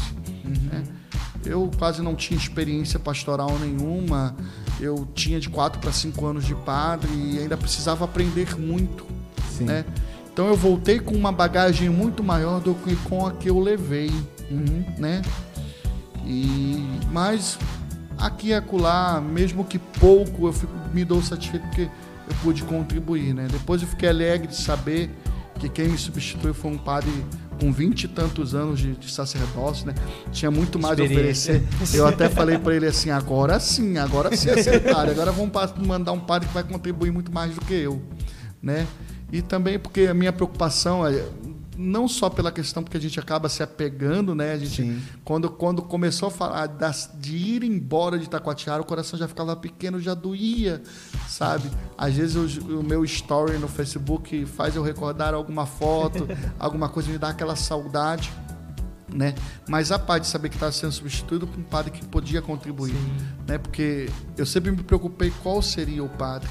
Sim. Porque, por exemplo, vocês terem uma ideia, quando eu fui foi um outro padre de uma outra diocese, só que esse padre não aguentou seis meses, uhum. né? Pela realidade, porque de fato uma realidade que você tem que estar tá de canoa, tem que estar, tá, né? Imagine quem nunca, nós aqui Belém é acostumado, mas imagine ele veio de uma, uma realidade é, é, de uma diocese que, que, que é pro, pro, pro, pro, centro, né? Do, do país. Então é, ele chegou lá numa realidade se já era diferente para mim que moro aqui do lado, imagine, para ele. ele. né? Imagine para o bispo que é baiano. Né? Então não é para qualquer um assim. Uhum. Né? Mas hoje ver o padre Lucivaldo ali com entusiasmo, sabe, com toda a dinâmica dele pastoral, com toda a sabedoria, a experiência e a bagagem que ele traz, me deixa muito feliz, né? E padre, o senhor contou de várias experiências aí, e aí eu aproveito para lançar aqui a pergunta do Breno ele diz o seguinte: Neste tempo que o Senhor passou em missão, o que mais lhe marcou? O que me marcou foi foi justamente essa, essa questão de, de, de enxergar a igreja como um todo, né? Porque a gente, a gente tem a, a, a, a tentação de resumir a experiência de igreja é a sua realidade local, uhum. né? E a gente às vezes acaba não percebendo outras realidades eclesiais, outras estruturas eclesiais que são muito mais desafiadoras, mas ver todo o dinamismo do povo de Deus, né? A gente, eu sempre brinco, quantas vezes lá em Belém eu reclamava de barriga cheia, né? e, e, e, e ver uma realidade que às vezes o povo não tinha, sabe? Não tinha é, nem para ajudar com combustível, uhum. nem para ajudar. mas ver ali que, sabe, depois o esforço do povo. Então, assim, a experiência da igreja acho que é uma das maiores marcas que eu levo dessa experiência em Taquatiara, né? Me, me abriu os horizontes, né, para enxergar uma realidade da igreja que às vezes fica um pouco aquém, porque a gente às vezes centraliza muito a nossa atenção na nossa realidade, né? É o, é o comodismo que o Papa fala, né? Sim. né? Essa fé professada de banco de igreja, né? Uhum. Resume a, a, experiência de fé justamente isso, a ir à igreja, a se sentar lá no banco, a ficar lá, né? E não percebe uma realidade que está, às vezes, ali, né? Ao lado, uhum. né? Ao lado, gritante, que precisa de uma resposta efetiva, né? E é algo realmente que muitas vezes nos tira da nossa zona de conforto, né? Nos, nos instiga cada vez mais.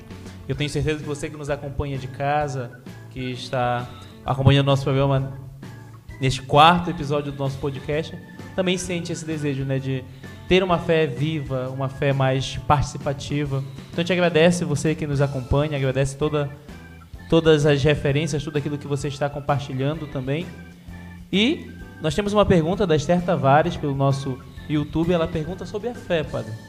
Sobre o senhor foi a uma realidade missionária, uma realidade de evangelização diferenciada. Uhum. Mas como é a fé do povo de Deus nessa realidade? Que já falamos muito da sua experiência. Mas e o povo? Como ele se relaciona com toda essa presença da igreja que muitas vezes faz de tudo para chegar até ele? É interessante que uma coisa que nós vimos muito em decorrência do Sínodo da Amazônia foi o fenômeno que nós podemos chamar de protestantização da Amazônia, né? Mas a gente vê que não é um, um fenômeno de protestantização, de uma conversão por convicção, mas é uma protestantização por ausência. E a gente vê o quanto que nós, entre aspas, pecamos como igreja quando nós nos tornamos ausentes. Né? Porque o povo, na, na, na, sua experiência de fé, ele vai continuar tendo a mesma fé. Né? Quantas comunidades eu visitei no interior que dizia assim, né? a pessoa se dizia evangélica, mas por que se dizia evangélica? Porque se conver... Não, dizia assim, padre, eu queria ir na igreja, a igreja católica estava fechada. Uhum. Né? Eu queria ouvir falar de Deus, a igreja evangélica estava aberta, eu ia lá. Tinha alguém falando. Tinha alguém falando de Deus. Sim. Né? É aquela experiência que o Papa Francisco, quantas vezes eu vi essa experiência, né? Da senhora que diz, se diz evangélica, mas a gente vai lá na casa dela, dentro do guarda-roupa tem imagem de Nossa Senhora. né? Se diz evangélica, mas reza o terço todo dia, né? Essa experiência da simplicidade com que o povo lidar com a questão do divino, da fé, né? E que relata, às vezes, denuncia muitas vezes também esse nosso pecado como igreja de se fazer ausente de algumas realidades, né? Ficar aquém diante. Eu falo assim, a gente está experimentando um fenômeno que eu fiquei assim encantado quando eu cheguei que é esse fenômeno, que é esse turbilhão da criação das áreas missionárias, né? Uhum. Dom, Dom Antônio ali como um furacão, criando Eita. a área missionária para todo lugar, mas é justamente muito tem atento... capela, tem igreja. É, muito atento a essa realidade da ausência. Eu acho que é uma coisa que nós precisamos, né? Por exemplo, o leigo dentro da sua paróquia, ele precisa se perguntar aonde como igreja nós estamos sendo estando estamos ausentes. Uhum né? Aonde que nós precisamos marcar a nossa presença, né? Aonde que a gente precisa estar? Porque às vezes a gente se, se, se fia muito naquela pastoral de manutenção, né? É, é quase como que a administração de uma empresa. Se tiver né? funcionando, esquece tá tudo que, bem. É, e esquece que o convite de Jesus é sempre o, o, do desafio, né? Vai para as águas mais profundas, né? É preciso lançar-se ao largo e cada vez mais fundo né? E, ir sempre, né? Nunca se estagnar. Uhum. Então é nesse contexto ver que apesar dessa ausência o povo conserva ali a sua fé de maneira simples, a sua maneira simples de lidar, né? Eu lembro uma experiência de uma comunidade, né? É a Dona Maria. A gente escuta eu ia na comunidade, o sacrário estava sempre cheio, né? Eu falava, meu Deus, eu só venho uma vez ao mês aqui. vocês não fazem celebração da palavra, não? Daí falou assim, faz, padre. Aqui eu, daí a ministra, né, aquela forma assim, é que aqui eu não deixo faltar, padre. Quando tá, tá esvaziando a ambulante sacrária, eu for, ponho mais, balanço. Eu não tenho nem consciência da... Deus me salve, povo santo de Deus. Não, não tem consciência da questão sim, da missa, sim. do que é consagração, né?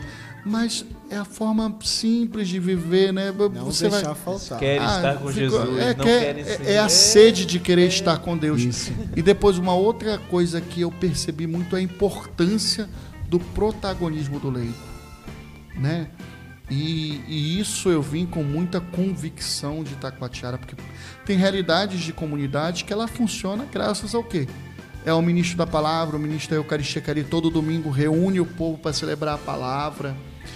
Né? A importância do leigo despertar para esse protagonismo, Sim. né? Eu, é, porque é, quando o leigo não desperta para esse protagonismo, o que acontece? A igreja fecha, né? É interessante porque lá eu tinha essa experiência. Quando eu tinha ministros da Eucaristia que celebravam todo domingo, a gente via né, um, a, presença a presença de uma comunidade muito forte, né, muito bem. Agora, quando a gente via que faltava ali aquela comunidade, a presença do ministro, da palavra do ministro da Eucaristia, a comunidade quase que ela não caminhava, ela capengava, uhum. né? Então é algo que eu percebi também muito a importância desse protagonismo do leigo, desse serviço do leigo, de se descobrir igreja responsável, porque um grande, um grande, uma grande tentação que a gente tem é de achar que a evangelização é responsabilidade do bispo, do padre. Não, Jesus quando disse, disse aos apóstolos, mas disse a todos, não só sim, a eles. Sim. Ide e anunciai a boa nova do evangelho a todas as criaturas. Uhum. Né? Jesus disse a todos que ali estavam, não só aos doze. É lógico que é a responsabilidade é primeira deles. Mas Jesus diz a todos, né? É por isso que a gente tem que sempre se perguntar aonde que Jesus está me enviando, né? Ali dentro do meu contexto pastoral, é, eu sempre gosto de citar dentro desse contexto da evangelização, da missão, a experiência da Fazenda da Esperança, né? A Fazenda da Esperança, eu tive a graça de ter a, a Fazenda da Esperança sendo fundada dentro da minha área paroquial. E eu acompanhei a fundação da Fazenda da Esperança. Uhum. É, quantas vezes celebrei com os internos da Fazenda debaixo de um pé de, de, de jaca, né? E é, como surgiu a experiência da Fazenda da Esperança? Surgiu de um jovem que foi à missa e o padre falava da questão dos talentos, era o evangelho dos talentos, né? E o padre fez um questionamento. Né? que você tem feito dos seus talentos? Será que você não tem enterrado? E o jovem, questionado, perturbado com essa pergunta, começou a perceber: qual é o talento que eu preciso fazer multiplicar? E ele percebeu que ele na, no entorno da igreja iam jovens que iam consumir drogas todos os dias e ele percebeu que aquela realidade era um pouco esquecida né, uhum. pela igreja. Ele começou a trabalhar. E hoje a Fazenda da Esperança está espalhada Sim. em tantos lugares, não só do Brasil, mas como do mundo. E quantas vidas não transformou? Uhum. Né?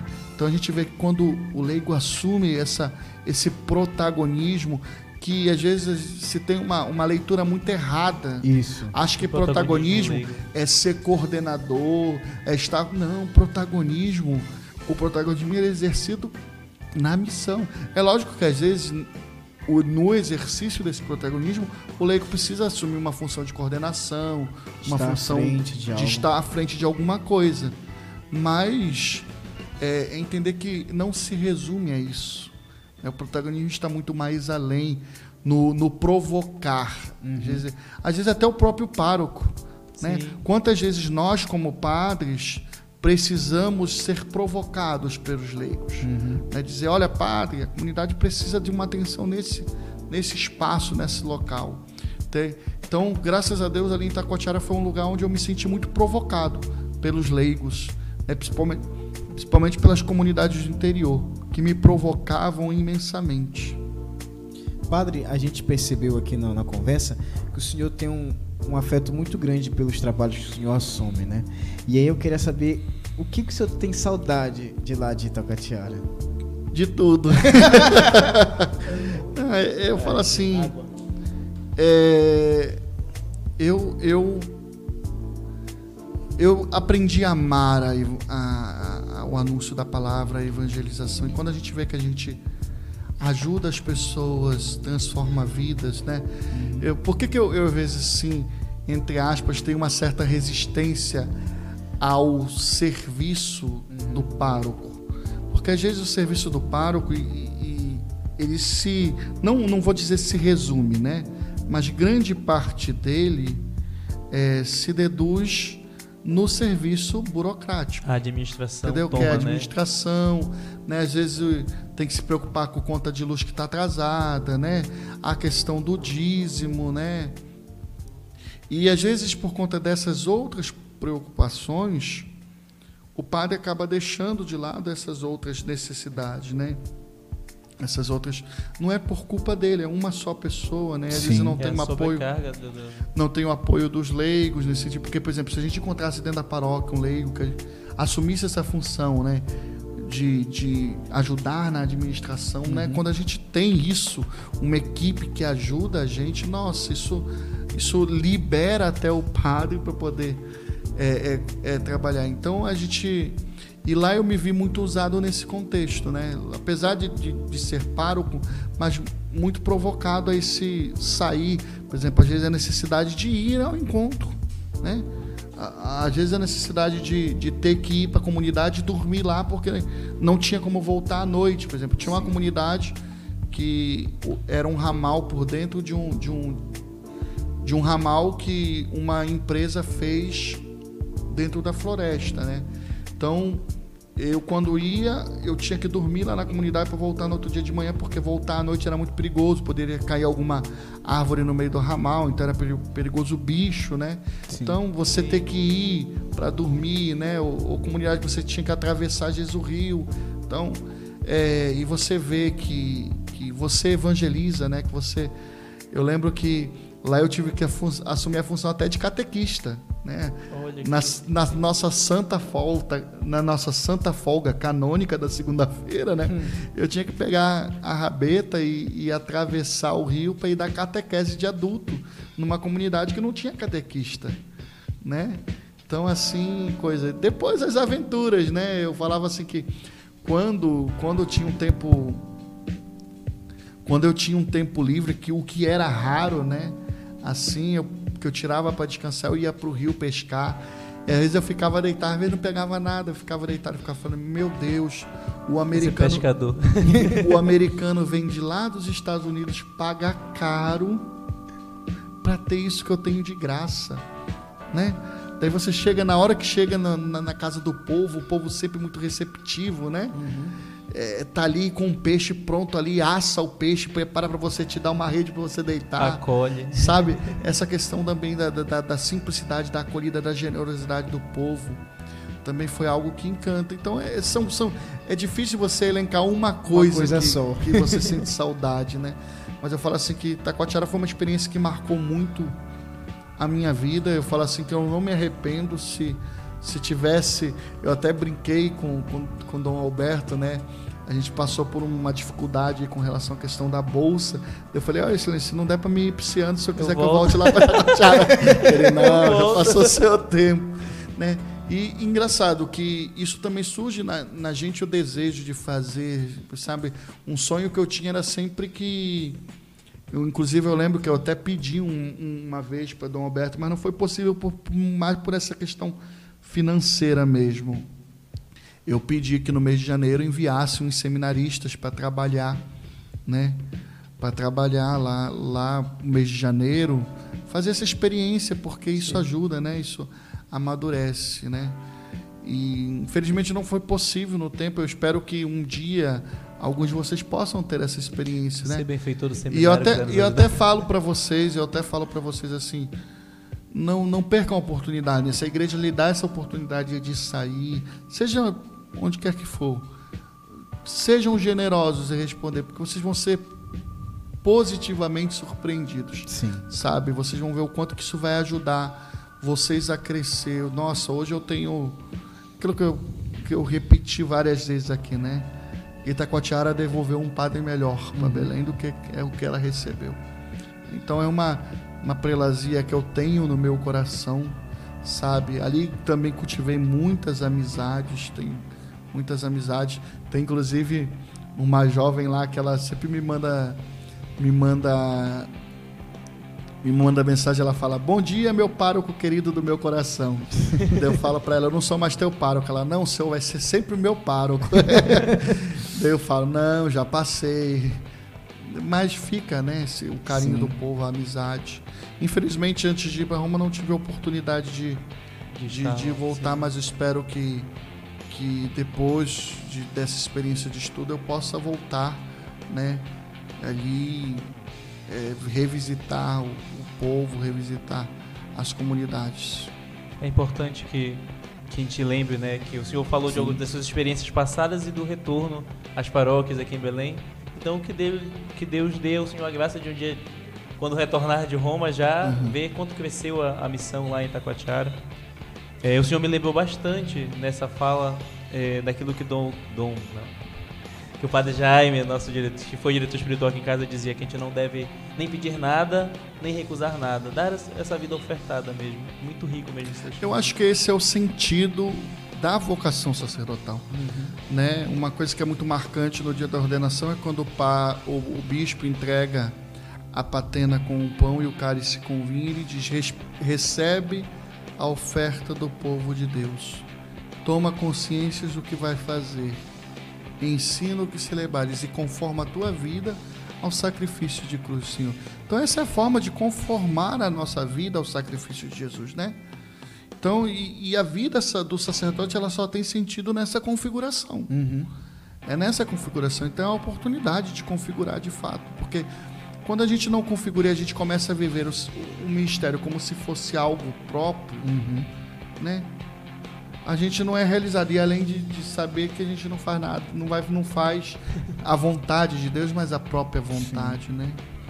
Então eu acho que esse que é o, o, verdadeiro sentido do ser sacerdote. Ninguém é sacerdote para si. Uhum. Eu falo assim que, graças a Deus, eu falo com toda certeza, quanto mais generoso eu fui com Deus, mais generoso Deus foi para comigo, sabe? Ele me deu a oportunidade de em Itacoatiara crescer de uma maneira assim, sabe, hoje amar ainda mais a igreja, né? E, e, e ainda ter a sede e a vontade de ainda mais me entregar por ela. Né? E, como eu falei, agora essa nova missão de ir estudar em Roma não é fácil, né? A gente sabe até os custos é, eu, eu, lembro que em julho agora eu visitei minha mãe em Cuiabá e eu já preparei o coração dela. Eu falei, mãe, olha, são de 4 ou 8 anos que a senhora. A gente vai se ver somente por ligação no WhatsApp, né? Porque eu não vou ter condições de. De vir de férias. De vir de férias, né? Então, Custo alto, né? É, alto. muito alto, passagem alta, então. É, tiveram, inclusive lá na, na, paróquia, né, alguns leigos falam, não, padre, a gente faz promoções, o senhor vem, mas eu falo assim que é exigir muito do povo Sim. de Deus, né? É, e é um custo assim, entre aspas, que poderia desnecessário porque poderia estar sendo aplicado, sendo aproveitado em outra coisa. Então, né? Não é isso que Jesus pede, né? Sair de casa, deixar pai e mãe, né? Eu sei que a minha mãe vai sentir, eu vou sentir, mas é a generosidade que o Senhor nos pede, né? E eu fico muito feliz de poder ser generoso para com o Senhor nessa perspectiva. Padre, é, encerrando toda essa rica temática que tivemos em relação à missão, à realidade da missão, especialmente aqui na Amazônia, nós vivenciamos recentemente o Sínodo para a Amazônia, se falou muito da realidade da evangelização da igreja, do sacerdócio, da presença do sacerdote, do povo leigo, da, das lideranças. Como foi estar missionário numa realidade dentro da Amazônia durante o Sínodo? Porque aqui em Belém é, e nós, seminaristas, debatemos de, de, sobre de muitas formas na faculdade, nossos grupos de conversa, entre os sacerdotes, mas o senhor estava lá, vivendo a missão no período do sínodo. Como foi essa experiência? Para mim foi um privilégio, né? foi um privilégio, assim, Deus ele tem a sua maneira sutil de, de, de, manifestar os seus sinais, né? E assim, num ano em que a igreja, em que Cristo aponta para a Amazônia, em que a igreja reflete essa questão da pastoral, da evangelização dentro do contexto amazônico, porque às vezes talvez alguém possa pensar assim, mas por que um sínodo especialmente só para a Amazônia, se a igreja tem outras realidades? A gente sabe que o serviço pastoral na Amazônia é totalmente diferente de um, de um serviço pastoral em qualquer outra região do país, né? Eu lembro que quando eu cheguei em Manaus, eu fiquei no seminário no seminário maior, que é uma experiência interdiocesana, que também é uma coisa que aqui em Belém cada diocese tem o seu tem seminário, seu jeito, né? né? Sim. Lá por ser uma igreja pobre, né? Eu sempre falo assim, a igreja de periferia aqui, mais pobre que nós temos aqui, é rica comparada a muitas realidades pastorais que a gente tem em Taquatiara. Né? Então, é, por ser uma igreja muito necessitada de recurso, uhum. e quando eu falo recurso, não só humano, mas financeiro, qual é a experiência que se tem no Regional Norte 1? É o seminário interdiocesano. Então, todas os, os, os as, o, as, as prelazias e dioceses do, do regional, todos os seminaristas moram em um único seminário, em um único espaço. É uma experiência muito interessante, muito bonita, de verdadeira comunhão. Né? E eu lembro que eu tive a oportunidade de, estando ali no seminário, conhecer o padre, o, o bispo, né? É, da diocese mais indígena do, do Brasil, né? onde tem a, a tríplice fronteira. Né? Então o seminário tem essa experiência interdiocesana, né? onde todas as dioceses moram em uma única casa, até para a questão de diminuição dos gastos. E o primeiro lugar onde eu, eu estive foi justamente no seminário, e ali eu conheci o, o bispo de São Gabriel da Cachoeira, que é a diocese mais indígena do Brasil, né?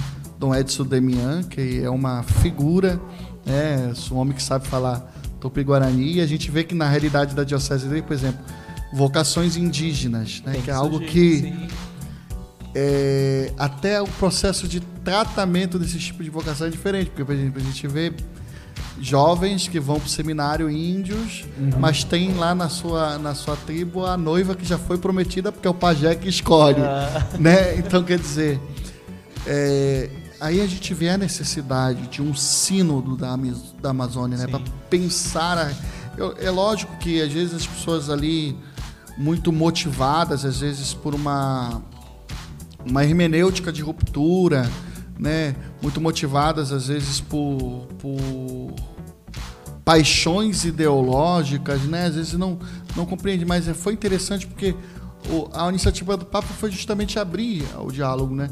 E é lógico que quando você abre ao diálogo, você dá a possibilidade de outros questionamentos, né? Sim. né? Mas a gente não pode esquecer que a igreja ela continua sendo católica, né? Ela deve, o, os bispos eles têm a, a função de salvaguardar uhum. o depósito da fé, né? O simples fato de você dar a abertura para que se questione, né? Algumas realidades, não quer dizer que você está jogando fora, né? Porque as pessoas é, é, começaram a criticar porque o sino da Amazônia queria isso, aquilo, aquilo. Depois a gente vai vendo que no, no, no na conclusão do sino, no, no, no, documento de conclusão, o Papa. o Papa. somente reafirma aquilo que a igreja sempre acreditou, uhum. né? Mas serviu né, pra, justamente para que a gente possa entender como que dá uma resposta né, a essa realidade eclesial, né, é, a essa, essa, essas, esse jeito, entre aspas, em que a igreja se configura uhum. né, dentro daquela realidade. Então, poder não somente acompanhar, mas experimentar isso foi de uma riqueza riqueza e eu me sinto assim privilegiado. Eu vejo como que um grande carinho de Deus, né? Ter me dado a oportunidade de vivenciar justamente nesse momento, né? Porque poderia ter sido em um outro momento, mas nesse Sim. momento em que todos os olhos se voltavam justamente para a Amazônia, eu estava ali, né? E ver que de fato muitas das coisas que foram colocadas no sínodo foram reflexões que precisavam ser feitas. Uhum né? Porque é muito fácil eu que que, que tô acostumado com o ambiente pastoral de cidade, né? Um, um ambiente pastoral urbano, querer dizer como que deve ser as coisas, né? Eu falo sobre uma experiência que eu eu, eu falo, eu, eu, eu coloco que foi muito gritante na, na, na, na minha paróquia. A primeira paróquia que eu assumi lá foi justamente essa, por exemplo, formação de batismo. Né? A gente tinha que ter esse jogo de cintura, curso de noivos. Curso de. Porque imagine, você tinha comunidades que ficavam a 190 quilômetros. Né? Então as pessoas tinham que vir para fazer o curso, depois voltar para receber o sacramento. né? Então a gente tinha, então tinha a realidade que às vezes eu ia para a comunidade e eu antes da missa dava o curso de noivos, daí celebrava o casamento, ou dava o curso de batismo e celebrava o casamento, né?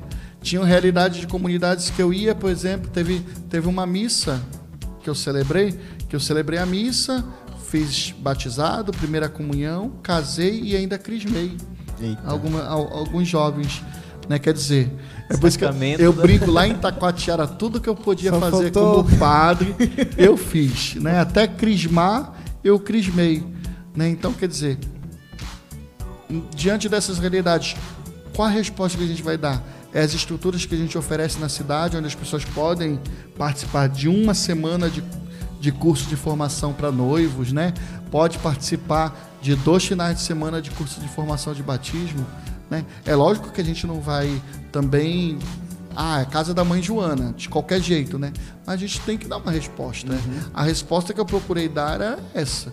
né? Eu sempre, quando marcava, eu marcava, por exemplo, casamento sempre eu fazia, eu ficava dois dias na comunidade. Então, no sábado pela manhã todinha eu dava o, curso de noivos que dura uma semana, eu dava num- numa manhã de sábado, né? Daí ali confessava, ali fazia entrevista e no, no, no- no dia seguinte celebrava o casamento. É a resposta que a gente precisa dar. E o sínodo, ele, ele, ele veio com essa função, de dar algumas respostas. E foram apresentadas algumas soluções. Por exemplo, a questão da solução dos vires probados, né, da ordenação de homens casados, foi uma, uma proposta que foi dada diante de uma necessidade. Qual? A escassez do, do, do, do clero, né? Mas foi uma proposta. É isso que as pessoas precisam entender, sabe? Eu, eu, eu admiro muito no Papa Francisco essa inclinação e abertura ao diálogo. A gente não tem que ter medo de dialogar e de se deixar sobre isso, questionar né? como igreja, né? Sim. Porque daí a gente precisa dar a resposta da fé. Foi, foi o que a igreja fez em todo o percurso da história, né? Quando a igreja precisou pronunciar, dar a sua resposta acerca das suas convicções de fé, ela deu. Mas ela nunca se teve medo de se deixar questionar. né? Ela nunca teve medo de se deixar interpelar. Então, o Sino da Amazônia foi esse um momento de interpelação da igreja, né? da igreja que se auto-interpelou, né? se auto-percebeu e, e, e viu a necessidade de dar a resposta a uma realidade que, que se distingue de toda a realidade do contexto da igreja. Então é muito bonito isso e, e eu pude acompanhar isso de perto. Para mim foi um grande privilégio. Que bom, padre, que bom. Então, e aí, Gabriel? Muito bem. Então, estamos chegando mais ao fim de um episódio, né? Queremos pedir aqui ao- aos, aos amigos uma salva de palmas ao Padre Everson, nosso convidado. Muito grato, Padre Everson. Disponibilizou o tempo dele para vir aqui com a gente. Queremos agradecer a você que esteve conosco todo esse momento, é, compartilhando o link, mandando os comentários, mandando pergunta, parabenizando o nosso programa.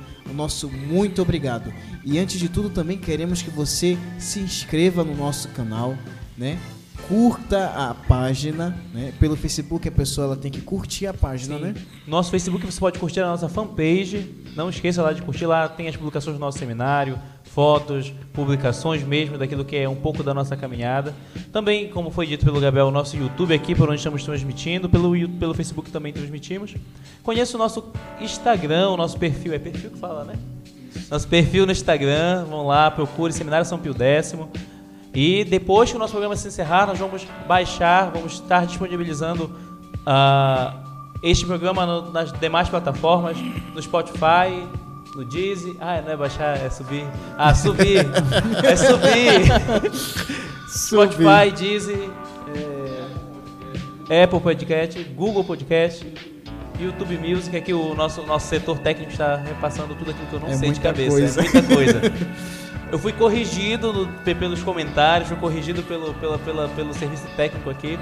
Além das paróquias de Santa Terezinha, em nossa arquidiocese, as comunidades também merecem o nosso abraço. E em especial a nossa casa querida, o Seminário Propedêutico, Dom Tadeu, que celebra Isso. o seu aniversário neste dia de hoje também.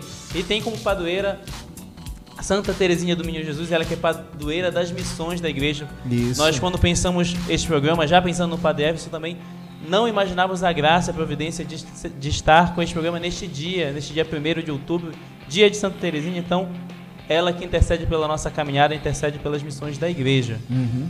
Queremos agradecer de modo muito, muito especial ao senhor Padre Everson que esteve aqui conosco, compartilhando um pouco da sua experiência.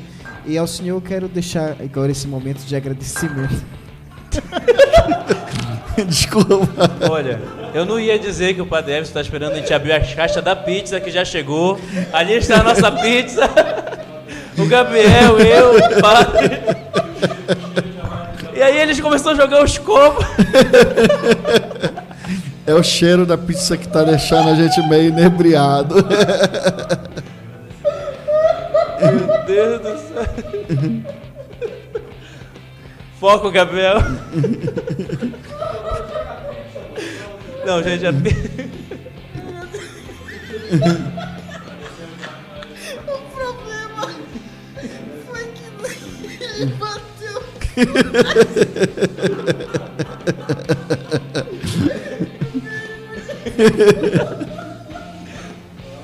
Gabriel se recomponha.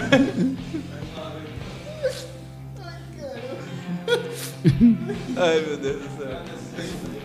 Olha, a gente agradece o Diácono Eric, diácono da nossa arquidiocese, que Diácono Transitório será ordenado no final deste ano, em novembro. A gente agradece pela doação e contribuição para a nossa pizza. Quem mais, João Vinícius? Padre Paulo Vitor, pároco da Paróquia São João Paulo II. Uma salva de palmas para o Padre Paulo Vitor. Ele e o Diácono Roberto, também Diácono Transitório, será ordenado padre no final do ano, são os nossos assíduos contribuidores aqui do podcast. Também nos acompanha, a agradece a vocês. Muito grato, Padre Paulo, muito grato, Diácono Eric, muito grato, Diácono Roberto. Gabriel. Queremos agradecer também ao Felipe, né? Que durante essa semana a mãe dele estava fazendo aniversário e ele também é um grande colaborador aqui do nosso podcast. Uma salva de palmas para a mãe dele que fez aniversário essa semana. Uma salva de palmas para todos vocês que nos acompanharam e, e escutaram a minha voz, a do Gabriel. Foi chato, mas principalmente porque vivenciaram essa realidade riquíssima que o Padre Everson partilhou conosco. Não, gente, foi chato a voz do Gabriel e a do Urso. O Padre Everson falou muito bem hoje, tá? Desculpa aí. Então, Padre Everson, fica esses últimos momentos para o senhor fazer os seus agradecimentos. E também, como o senhor disse que não teve oportunidade de ir em Itacoatiara, mande um alô para lá também. Então, primeiramente, mandar o meu abraço né, a esta realidade eclesial que eu também já considero um pouquinho minha, que é a, a prelazia de Itacoatiara. É uma prelazia que eu tenho muito carinho. Com certeza, muitos estão acompanhando, porque eu, como, eu compartilhei o link. Né, eu peço para que vocês curtam eu e se tornem membro lá. É isso que fala, é? É assim que fala, é? E se curtam, curtam, se inscrevam lá, é, façam isso aí, viu? E acompanhem. Então, mandar um abraço para todos os meus amigos, né, todos os meus ex-paroquianos, todo o povo de Deus que ali ficou, que graças a Deus que tive, que trabalhei, né, que chorei, que, que me alegrei, sabe? Todo o povo de Deus também que foi amparo, né? É, é, momentos difíceis da minha vida. Eu lembro que na, na paróquia do Divino Espírito Santo eu tive a alegria de fundar o movimento Mães que Oram pelos Filhos. Né? Então, quero também mandar um abraço para o movimento das mães que oram pelos filhos lá da paróquia Divino Espírito Santo, em Itacoatiara. Né? É, Então, elas que me acolheram como filho predileto, né? Então, agradecer todo esse povo de Deus pela experiência, pela oportunidade que tive de estar com vocês. Agradecer ao bispo da prelazia, Dom Newton. Isso. Né? Um abraço aos meus irmãos no presbitério, sabe? Ali fiz muitas amizades no, no presbitério. Então, saibam que hoje eu sou um padre melhor graças a vocês, né? Depois agradecer a vocês pelo convite, a oportunidade de estar aqui, né? O Hudson falava da voz, eu acho que eles se cansaram foi da minha voz, porque eu falei mais do que vocês. Padre, né? nunca diria isso. Tanto que por duas vezes, né? Lógico que aqui a nossa produção técnica é muito ágil, mas por duas vezes a pilha do, do, do, do meu microfone aqui ela se deu por vencida. Mas é, eu agradeço pela oportunidade, eu fico muito feliz né, de, de estar nesse quarto é, momento com vocês aqui. Eu peço a Deus que sejam muitos outros, né? Continuem em perseverança, abram esta janela e façam o nosso seminário ser conhecido, né? E eu espero que esse momento de hoje também serviu para chamar muitos jovens, despertar muitos leigos nesta consciência missionária e objeto de chamamento de muitos jovens, né? Então, entre em contato aí pelas redes sociais se você sente no seu coração o chamado, viu? Se não for gases, for chamado de Deus mesmo. Reitor sempre na propaganda, né? então, venha, tenha coragem, sabe, é, de entregar a sua vida, sabe, como diz o Papa Ben XVI, né? Quem entrega a sua vida a Jesus não, Jesus não nos tira nada, nos dá tudo, né? E de fato, hoje eu percebo que Deus me dá tudo. Uma coisa que em Taquatiara eu pude perceber também foi a experiência da providência de Deus, né? A experiência da providência de Deus, porque mesmo em uma realidade às vezes ali pobre, mas nada me faltou, sabe? Eu sempre tive tudo que eu precisava. Né? Então, essa experiência da providência também foi muito marcante. Então, Deus, quando chama, como diz Santa Teresinha no Menino de Jesus, Deus não pode inspirar nos desejos irrealizáveis, né? Se Deus coloca no teu coração o desejo de ser padre, Ele te dá todas as capacidades. É lógico que você vai lidar sempre com a sua alimentação, porque você é um ser humano. Mas tenha coragem, tá bom? Então, agradeço mais uma vez a vocês pelo convite. É com muita alegria. Eu espero daqui a quatro ou oito anos, depois de voltar de Roma, está mais uma vez quatro, aqui. Oito anos, entendeu? Né? está mais uma vez aqui com vocês, falando do que foi a experiência lá na Cidade Santa, tá bom? Mas peço que vocês rezem Sempre. por mim neste novo, né? Que, que, que Deus me apresenta. Agora ter que atravessar o Atlântico, voltar a ser estudante, para depois contribuir na faculdade um como professor, né? É, infelizmente não vou ser professor de vocês, né? Nunca se sabe. Infelizmente, gritou a Deus e foi Entendeu? Muito bem. É o que eu sempre brinco com os seminaristas lá do menor. Eles, padre, a gente pode ser aluno do senhor. Eu falei assim, é, mas não fiquem preocupados não porque aluno comigo começa com 10. O problema é quando ele abre a boca. começa. Ele vai perder o decorrer do semestre que é outra história. Então, agradeço, né? É, mais uma vez a oportunidade. E o convite a você também que nos acompanha a ser benfeitor do nosso seminário, a ajudar. Eu sempre digo que também uma dimensão da missão, né? Porque a gente sabe que tem muitas pessoas que não podem, por conta de doença, por conta de algum motivo, se disponibilizar à missão. Sim. Mas uma outra maneira de contribuir com a missão também é, primeiro, rezando.